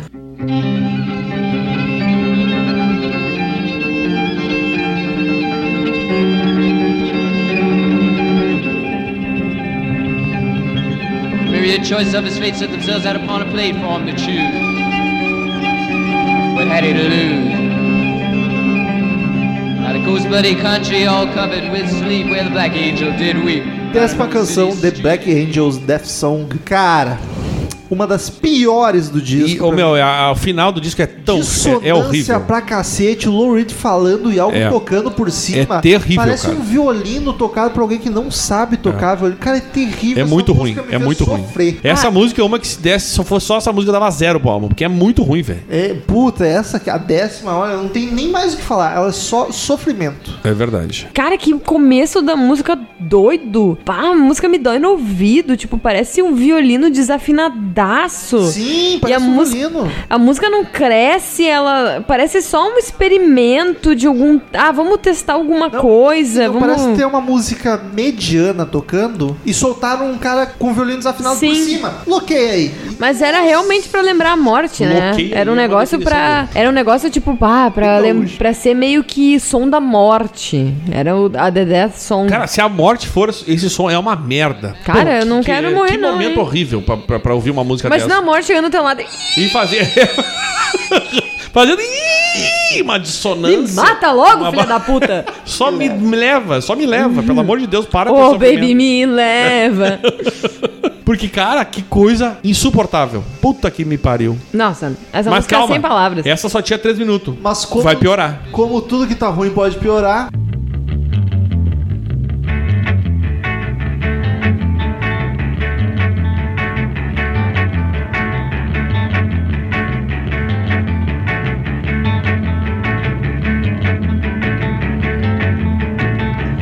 Killed your European son. You spit on those under 21. But now your blue cards are gone. You better sit so long. Hey, hey, bye. Décima Meu primeira. Deus. Décima primeira e última canção, European Song. Meu Deus. Cara, eu, eu, eu, eu, eu escutei essa música e eu pensei, cara, eu não tô preparada pra esse disco, não. Nath, O- a música- são 7 minutos e 46 segundos É de uma a música barulheira mais longa. infernal e tem o primeiro minuto tem letra. O resto não tem A mais. música E, começa legalzinha. e tu sabe por que, que não tem, Romulo? Agora, eu- porque eu quero falar minha última coisa pra vocês dissertem. Porque o nosso amigo Lou Reed queria homenagear um prof- o professor Schwartz, que deu aula pra ele na universidade. Schwartz? Que eu- é o Schwartz, é o alemão. E ele dizia que o- odiava música de rock com letra. O que, que ele conhecia de música de rock que não tinha letra? É, esse é o primeiro lugar. E aí ele fez Que que homenagem. vive, cara. E agora tu imagina tu ganhar uma homenagem merda dessas. Que desespero na vida de uma Professora, eu fiz uma homenagem pra pessoa. você. É. Aí o cara toca isso aí. No Ah, legal, é. Agora dissertem, porque eu tenho tanta raiva dessa música que eu quero me privar de Meu, falar sobre ela. Ela começa legalzinha, mas daí o vocal sai e o instrumental começa a loquear. Parece que o timbre de nada combina com nada. É, terrível. horror, Cada cara. instrumento É. tá numa vibe diferente, cara. Fora que a maior do disco, quase 8 minutos Sim. de psicodelia dissonante, cara. Não deu pra mim. O baixo tá com um timbre legal. Se isolar o baixo e botar noutra música que faz sentido com o baixo, ele é legal. Ele tá É com super grave rosnando. É insuportável. Mas só pra eu elogiar alguma coisa mesmo. Porque é horrível, cara. Cara. Foram oito minutos que parecia que não ia acabar nunca. Eu tava sangrando. Eu falei pro ouvidos. Romulo, Meu, é- cuida pra não te irritar, porque Essa- puta que pariu. Essa música, ela me doeu no âmago. Foi a música que eu fiquei pensando, por que que as pessoas estão comentando no YouTube... Tá gravando, né? Também, mas por que que... Por que, que as pessoas estão comentando no YouTube que essa, esse álbum é um marco? Porque, gente, meu Deus, essa música não faz sentido. É, Essa música, pra mim, me fez questionar todas as outras, sabe? Eu dizia, Eu- Nath, que eu- chamar de música. é, já é complicado, né? Ah, O quê? É uma música ruim, mas é uma... Mas enfim, eu fiquei tipo, meu Deus, é um marco na história, motivou centenas de banda? Cara, se motivou centenas de banda, pelo amor de Deus, essa música aí. Ô, Nath. Socorro! Mas quando ninguém na história do planeta fez uma música ruim, quando é o primeiro a fazer uma música ruim, é um marco. Ah, Florentina de Jesus, Tiririca, olha Mas- aí, uma mas- música ruim. Uma vez depois. E é melhor que isso aí. Deve ter sido esperada essa música bosta aí. Não, é melhor. É melhor que tem Florentina melodia. É massa, tu... É, Valentina, eu vou te dizer que eu achei. sua língua. Eu achei que ela ia ser diferente, porque o início dela foi bom. Mas aí início é começa. Começa uns estrondo. Sim, é, é realmente, tem um vocalzinho, parece que vai. Pai, o bar vai ser show, daqui a pouco. Caralho! acabado ali, né? Eu senti uma dor, meu Deus, vontade de, tipo, peidar pelos olhos, assim.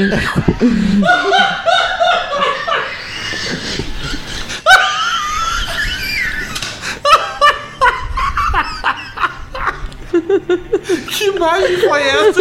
O Cid vai ter que voltar hoje.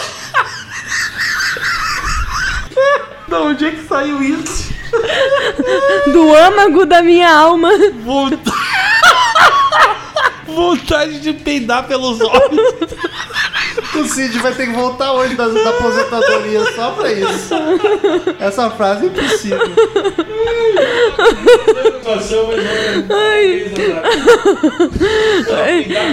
Deve ser tão ruim, velho. Só não deve ser pior que essa música. tá ligado? Então calcule, calcule o nível do peido. É, eu- sério, é, tipo, começou uns estrondo, umas barulheiras. E que eu fiquei parece um mosquito dançante, meu. Parecia que tinha um mosquito assim, ó. Zzz, zzz, zzz, zzz. Eu achei sensacional essa imagem da pessoa peidando pelos olhinhos. O cara fecha, mas. Tipo um balãozinho assim. Ai, vontade de peidar. Uh, eu tô querendo disfarçar, né? É, O negócio tá ouvindo, se fosse peidar pelos ouvidos, mas não é pelos Cara, foi a olhos. melhor, foi a melhor frase da noite. Parabéns, Natália. Ai, meu Deus. Senhora E- ganhou, ganhou e- o prêmio de melhor frase. Tipo, é- sério, é- é, Ah. Para mim parecia uma mosca varejeira ou um mosquito dançante, sabe? Tipo, parecia. Eu tava nervosa com aquele mosquito, sabe? Dava umas desafinadas daquele instrumento, aquele microfone perto do amplificador. Eu pensei, ok, agora eu sei o que é estar perto da morte. Valeu aí, Velvet. Se a morte é- significa alguma coisa, é essa música aqui. E teve uns barulhos muito bizarros que eu fiquei, caralho, que barulho horrível. Depois eu descobri que eram vidros se quebrando no chão. Olha aí. Eles quebraram vidro no chão lá e fizeram isso ser som aí, sei lá. E eu fiquei, caralho, que troço bizarro. Som. Nossa, eu fiquei muito, muito assim, ó, meu Deus. Vamos para as notas do disco. Como de costume, em cada episódio de álbum, cada um dos podcasters presentes dá uma nota de 0 a 10 caveirinhas do Crazy Metal Mind para o disco que está sendo analisado. Então, Nath, tu começa de 0 a 10 caveirinhas pro The Velvet Underground e Nico. Vai daí. Cara, de quatro músicas, de todo o disco, eu gostei de quatro músicas. E então eu acho que eu dou uma nota 5, porque é um disco que eu não vou escutar no meu dia a dia. Não é um disco que nem eu sou muito fã de outros álbuns, que eu escuto ele inteiro, não, tipo, ok, tem uma música ruim, ok. Mas tudo bem, vale, ele, ele, ele faz parte do disco, ele combina com o disco. Esse, pra mim, tipo, só quatro músicas pra mim foram boas, e olha lá, de vocês que vocês adoraram Heroin, eu odiei, eu achei sem graça nenhuma. Então eu vou dar essa nota aí, meu Deus, o Daniel me deixou surda. E eu já esqueci da nota que eu dei. Cinco, ou. Cinco, Cinco? Eu, ouvi, eu ouvi passando ali. Cinco. Eu, eu não gostei, eu acho que ela. Sinceramente, assim, ó, é minha opinião, tá, gente? Mas, sinceramente, eu não entendo como é que bandas tão legais surgiram por causa dessa, desse álbum. Não achei nada de revolucionário. Eu achei tudo muito fraco, na real. E eu posso me arrepender daqui a alguns meses dessa minha opinião. Mas aí eu conto pra vocês depois. Eu espero me arrepender, porque eu não gosto de não gostar das coisas. Então, eu espero me arrepender depois e dizer, putz, me arrependi, eu gostei agora. Então vou eu agora. Foda-se. Jesus Cristo. Gente, eu posso me repetir um pouco, mas... Ah, eu tô me repetindo. Pô, isso também se repete o disco inteiro. É, Deixa a gente se repetir, pô. Quem sou eu? Cara, é difícil. Eu sei que é um disco super importante, influenciou metade do rock mundial, mas assim, eu tô analisando como disco. Talvez eu, eu devesse analisar por contas da época, mas não tô. Eles foram, eles não tô. foram inovadores? Foram. Mas eu não acredito que tenha sido intencional. Eu acho que era um bando de drogado que não tocava grande coisa, que acabou fazendo isso por acaso, tá ligado? Foi inovador porque ninguém tinha feito. Influenciaram melhor de banda porque ninguém tinha feito antes. Mas se não fosse eles, ia ser qualquer outra banda em qualquer algum momento logo depois. Não, não acho grandes, nossa, como eles são foda. Não acho que foi como Saba, os Beatles, até porque tinha, que tinha uma genialidade ali, um troço consciente. Tô deduzindo, desculpa se eu tô errado. Mandem e-mails, Vince, por favor, principalmente quem é fã de Velvet, eu quero entender mesmo. Então, analisando o disco musicalmente, eu achei bem fraco. Ele tem algumas músicas legais, mas a maioria ou é fraca porque é super repetitiva e pobre que não chega a lugar nenhum, ou é uma maluquice completa mesmo, tá ligado? Tipo, pra mim o maior defeito é a construção das músicas, elas são retas pra cacete. Então eu vou dar uma nota 6, mas assim, ó, sendo muito bonzinho, mas muito bonzinho, eu tô dando a nota 6, porque eu acho que tem coisa boa ali, só acho que os defeitos sobressaem mais do que as qualidades. Assim, eu- eu- eu- é 5, foda-se, baixei de 6 pra 5, tô com a Nath. 5. Olha aí, que Desculpa, bonitinho. desculpa aí, galera. Daniel. Ai, cara, assim, ó, eu acho que do- dos quatro aqui, talvez eu seja o que tenha uma relação melhor com esse álbum, porque eu já conheci algumas. Tem quatro músicas aí que dá pra salvar facilmente. As quatro As duas mais radiofônicas e as duas que eu gosto, que é Heroin e I'm Waiting for the Man. Nossa, eu não gosto. Ah, então são 4 de 11 músicas, duas são insuportáveis. As últimas duas músicas é um lixo completo, de verdade. Eu vou ser um pouco mais legal que eles, vou dar 6 pra esse álbum. E, tipo, ele tá ali no regular, com muita sorte, porque tem o Lou Reed e tem, eu tenho. Ainda conheci um pouco antes, então tinha um mais um apego, mas, cara, é, é difícil, cara. Eu, eu, jamais entenderei, como a gente já disse no começo, como este álbum ah, vai parar numa lista de melhores álbuns. Como o Romulo disse, eu concordo muito. Cara, se fosse fazer uma lista de álbuns influentes, talvez fosse até primeiro lugar, que é botar lá, põe. Agora, melhores álbuns, velho. Bah, Ah, é olha, é, complicado, é meu. Não- difícil, não cara. dá, é tem difícil. tanta outra coisa boa. É muita repetição, é, é uma. É, é parece que os caras estão. É uma tribo invocando, fazendo música para o Deus, não sei do que, mandar trigo pra eles, não sei. Ganesha, talvez. Porque fica aquele.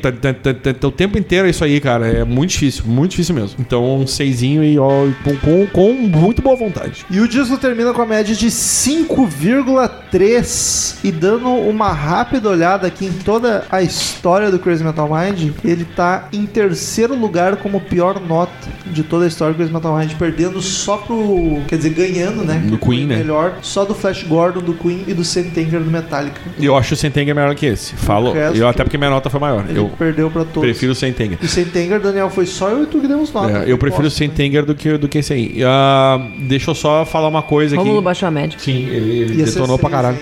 Mudei de ideia. Era 5. Durante a gravação eu. Não, vou dar 6. Aí no final não, vai Do. Sun Angels? Não, esse. Não, não. Desse? Ah, não, mas que a gente tava falando do Tank. Mas- Sun- Sun- Mas até esqueci que ia falar também, mas isso também foda-se essa porra. Enfim, Cid Moreira tava aposentado, mas hoje ele teve que voltar porque a ocasião é uma frase genial. Por favor. Tem- tava terminando. É. Me tiraram de meu descanso eterno. Eu e Temer.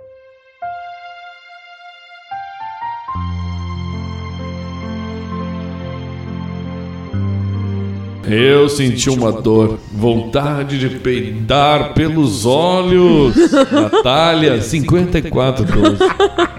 Essa aqui tem que entrar nas fases do Cid do- no final do ano e concorre a melhor, eu acho que ganha. E já vou dizer que é a minha preferida. Return to sender. Return to sender. I gave a letter to the postman. He put it in his sack. Então, queridos ouvintes, se quiser mandar e-mail pra gente, clique em contato no menu do site ou mande e-mail direto para crazymetalmind, arroba crazymetalmind, que a gente lê no ar no próximo episódio. Curta a fanpage no Facebook, facebook.com.br crazymetalmind. Siga-nos no Instagram, arroba crazymetalmind. Lá no Instagram a gente tá sorteando ingresso pra vários shows É direto. uma Tem loucura, show- tem dois essa semana aí. É, numa mesma semana, dois shows. Sempre de Porto Alegre, infelizmente, por enquanto estamos só com Porto Alegre com essa parceria, mas enfim. E Se alguém aí estiver ouvindo e conheça produtores que queiram fazer sorteios para outras cidades, Estamos estados, topando. Ah, Só avisar ali que a gente sorteia pra galera. Siga-nos no Instagram, arroba crazymetalmind, arroba vinternat, arroba easerhard e arroba Romulo Conzen. Daniel, primeiro e-mail da semana. Miguel Gisland, resposta ao e-mail anterior. Ele diz aqui que ele, que é de Brusque, Santa Catarina. Olá, pessoal do CMM. Passando rápido para comentar sobre a leitura de do meu e-mail sobre Royal Blood, pois eu não me fiz por entender e o Bola ficou confuso. Ele trocou as bolas. Basicamente, eu quis dizer que o baixista do Royal Blood consegue preencher o som com um instrumento, faz o som de dois ao mesmo tempo. É como uma pessoa super obesa sentada no ônibus ocupando dois assentos. Ele sozinho reproduzir o som de baixo e guitarra. E eu admiro por fazer isso de forma magistral.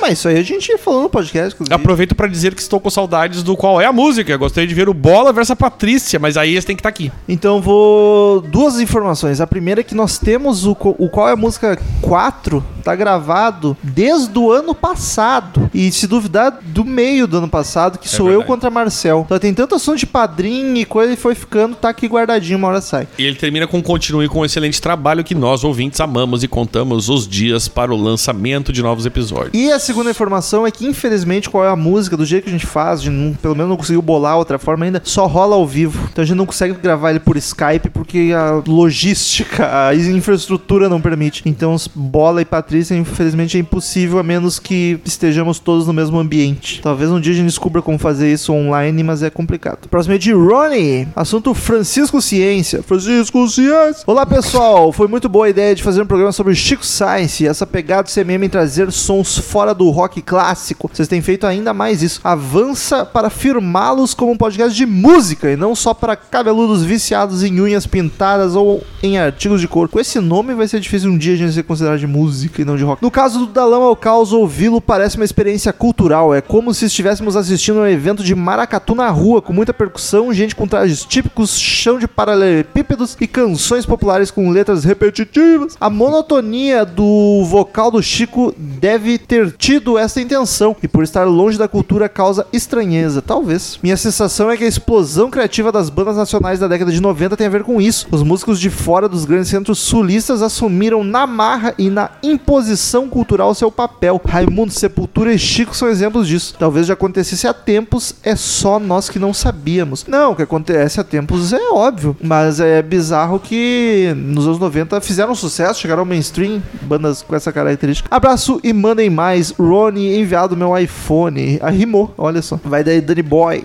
Danny Boy era o, era o Guguzinho, né? Era? Agora que eu me liguei, é, dos anos 90 tinha os apresentadores de TV tinham suas versões mirim, sabe Meu lá por? Deus, que coisa e boa. o Guguzinho era o Danny Boy, Daniel Boy, uma coisa Que assim. coisa boa. Era um loirinho que dançava. O Rafael Araújo diz aqui da lama ao caos. E aí, galera do CMI, beleza? Pô, Tudo fiquei, ótimo. foi o maior e-mail do Rafael Araújo. ele, é, verdade. ele, ele é sucinto, geralmente. Pô, fiquei emocionado só de ver que o episódio da semana foi sobre o da lama ao caos. Ficou muito bom. Sobre o processo contra a Fiat, sim, a família do Chico ganhou a causa e recebeu a indenização. Sobre o álbum e o que ele representa para Pernambuco, dá pra fazer escrever um, dá para escrever um livro. Mas vou resumir. Eu acompanhei o nascimento da cena mangue aqui em Recife e isso logo passou a fazer parte da nossa identidade. Imagina que antes de Chico Science, o jovem roqueiro recifense não tinha quase nada na música local pra se identificar. Tudo que a gente gostava vinha de fora. O Dalama ao caso mudou isso completamente. A gente passou a ter uma música e um movimento cultural pra chamar de nosso. Também acho que o Chico estava longe de ser um grande cantor, mas como vocês mesmos falaram, ele era um showman e um grande letrista. Perder esse cara foi foda. Eu até fui ao velório, inclusive, Caralho. Interessante saber que aí no Sul a Nação Zumbi perdeu relevância, mas saibam que aqui eles são gigantes. Um breve caso: há alguns anos eu estava trabalhando na transmissão de TV ao vivo do carnaval no Marco Zero, onde a Nação Zumbi iria se apresentar. O sinal era para todo o Brasil e a emissora optou por fazer toda a equipe dela de São Paulo, menos o diretor de TV, que seria local. E esse era eu. Quando a Nação Zumbi começou a tocar, o público enlouqueceu de uma forma absurda que os colegas paulistas ficaram comentando impressionadíssimos. Caralho, mano, que porra é essa? A galera enlouqueceu. É, mano, os caras estão na casa deles. Pra mim, surpresa nenhuma. Obrigado ao padrinho que escolheu esse, esse tema. Abraço, Rafael Araújo, de Recife, Pernambuco. Ô, Rafael, se me mudar pra Recife, tu me arruma um trampo. Olha aí, hein? Só saber assim. Ah, é que ele trabalha na minha área, inclusive. Ah, próximo meio de Vitor Pedra, Santo Royal Blood Nação Zumbi. Ah, saudações, meus queridos do CMM. Mando poucos e-mails. Acredito que em um ano e meio mandei três. Todavia, quando vi o episódio sobre o Royal Blood, enlouqueci. Perfil do CMM chegou a dar RT num comentário que fiz no Twitter. Não quero tirar tua alegria, mas a gente dá RT em quase todo mundo que cita a gente. Minha, minha história com o Royal Blood se inicia aos 15 anos. Assisti assistindo 15. Rock in Rio. Olha que novinho que o senhor, né? Não tinha nada a fazer no momento e coloquei na TV bem no momento em que o show do Korn estava acabando e começava do Royal Blood. Até aquele momento nunca ouvira nada sobre a banda, mas na segunda música eu já estava me sentindo num puta show. Dito isso, a progressão das canções, o cover de Iron Man, a energia absurda dos membros da banda, tudo me deixou apaixonado pelo som. Logo depois do show fui procurar mais e me tornei um grande fã. Ademais, falando de Chico e Nação, a influência dos mesmos na música brasileira aí é reverenciável. Todos adoravam a banda, principalmente em Pernambuco, onde desde a população pobre até a elite cultural, vidiariano Suassuna, adoravam os caras. Conheci a banda não faz muito tempo, acredito que 2015 também. Como já dito, eu adoro as duas bandas e meu coraçãozinho ficou louco de felicidade quando o podcast fez episódio sobre as duas, ainda mais em seguida. À vista disso, agradeço ao trabalho de vocês, apoiaria, sem nenhuma dúvida, o podcast se não estivesse sem emprego no momento. Até mais ver, eu quero dizer que o cara é, é muito novo e o português dele é muito bom. Eu ia comentar isso agora. E normalmente tem uns Como ouvintes que escrevem escrevem bem, cara. E a- é essa gurizada que geralmente pensa, é, esse pessoal aí, não sei. Pô, Juventude. Eu acho que são, porque são claramente os ouvintes do Coisa Metal Mind são pessoas qualificadíssimas. Menos os que não são. E que, que, que, que não, que daí vão ouvir coisas como o Troco Disco, por exemplo. Não sei. E quem segue aqui é o Bruno dos Santos, que diz aqui a versão definitiva. Alô, CMM. Estou firme na missão de escutar os episódios passados do podcast e eis que surgem as versões brasileiras. Quero deixar a contribuição aqui, que de, aqui de que se a Adoled do Planet Ramp tá valendo como versão brasileira, então tem que constar também merda de bar da comunidade ninjitsu. Ah, nunca ouvi. Aí ele, ele, ele abre uma ironia aqui. Só mesmo comunidade ninjitsu para pegar um riff qualquer de uma banda inexpressiva dos anos 60, o creme, Deve ser Sunshine. e usar, né, é, provavelmente. e usar. Eu nunca- E usar como base para criar essa pérola memorável da música brasileira. Tananana, tan, tan, tan. Caralho, eu fiquei curioso agora. Um primor, merda de bar. Tu nunca ouviu essa música? É uma bosta. Um primor poético numa letra edificante para a juventude, cantada pela voz envolvente de Mano Changes, fecha a ironia. E este foi Bruno dos Santos. E o próximo é de Pedro Peter! Reis. Assunto Parabéns, Metal! Peter Kings, né, Romulo? É verdade, pra quem não sabe, foi meu aniversário Ontem. anteontem. Ah, tá, sim. Anteontem. Estamos gravando É. na quinta, né? Olá, velhotes do CMM, tudo certo? Tudo ótimo. Vim mandar esse meio curtinho só pra dizer que o podcast do Heart e do Royal Blood foram bem legais. Nada pessoal quanto ao último citado, ok, Daniel? Ok. O Daniel não gravou o Royal Blood. Me surpreendi com o som de ambas as bandas. Nunca imaginei que iria curtir mais uma banda da fase dos anos 80, pois 80? a maioria delas decaiu. Mas Heart fez o favor de ser a primeira delas, só baladão gostoso. E Royal Blood é ótimo, ainda mais parando pra pensar que, some, que são somente dois caras na banda. O primeiro disco é showzaço. Ainda não ouvi o episódio do Nação Zumbi por motivos de sem fone e sem tempo irmão. Eu adoro o meme do sem tempo irmão. Mas tô botando muita fé que esse episódio vai ser bom nível podcast sobre secos e molhados. Eu acho que o do secos ficou melhor. Mas esse tá bom também. Tomara que no fim desse episódio eu já saia viciadaço no disco como ocorreu com a banda do Menino Ney. Muito bom, menino. E por último, parabéns, Rômulo. Metade da dupla de podcasters Da do melhor dupla. metade da melhor dupla de podcasters do BR, o Lennon McCartney da esfera audiovisual. Só que com certeza vocês terão um final muito mais feliz e lógico, sem nenhuma Yoko Ono. Aí não sabemos. Aí tudo pode acontecer, né? Cara, foi uma Yoko Ono que uniu eu e o Daniel. É, mas, começou invertido e deu mas certo. e o que a Yoko Ono junta, Deus não nem, nem Deus separa. Hoje você pode ser um McCartney porque é seu dia, risos. Isso é muito importante pra mim, ô louco. E com certeza é o meu companheiro no mínimo uma vez por semana. Ainda vamos nos ver tomar uma cerveja, mesmo que eu moro em BH. Eu odeio álcool. Eu faria um dia de exceção a essa re- regra fácil. Ah, tu pode pagar uma serva pra mim e tomar um É, Guaraná, tá é isso certo. aí. E se algum dia a tristeza lhe pegar em cheio, se lembra que existem fãs que pagaram uma grana preta para ver um show do Greta Van Fleet.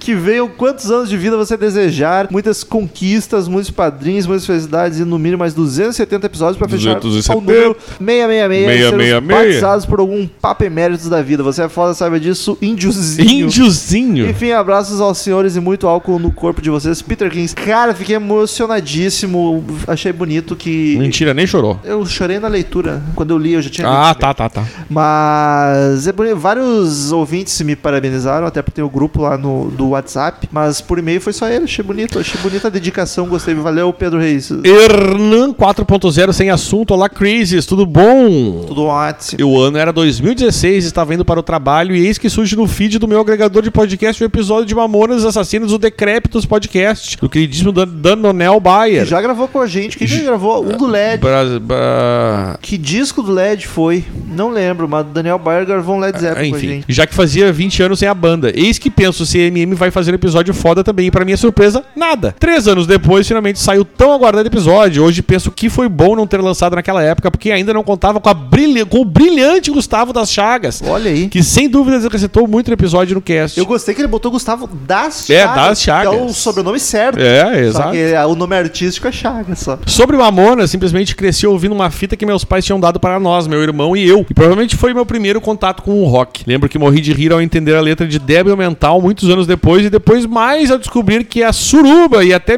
e até mesmo em que sentido estão comendo o pobre do tatu, sem falar no Boys Don't Cry. Sobre Heart, conhecia pouca coisa, mas o que mais impressionou foi saber que a música Alone era dela, a banda, já que destou um pouco do pouco que eu conhecia. E pelo fato de a maioria das vezes que escutei foi na versão de, da calcinha preta, me julguem, hehehe. Continue com o meu trabalho, não deixe o rock morrer, não deixe o rock acabar. Aí ele manda os PS, O- que é a prova de que ele é um ouvinte antigo. PS1, hardware to self-destruct significa algo como programado para se autodestruir. PS2, Chaos AD. O AD é uma sigla do latim Anno Domini, que significa Ano do Senhor, algo como depois de Cristo. PS3, a música que vocês falaram no episódio do Walls of Jericho é In the Hall of the Mountain King, The Grieg. Fez ali a referência. E agora o último e-mail.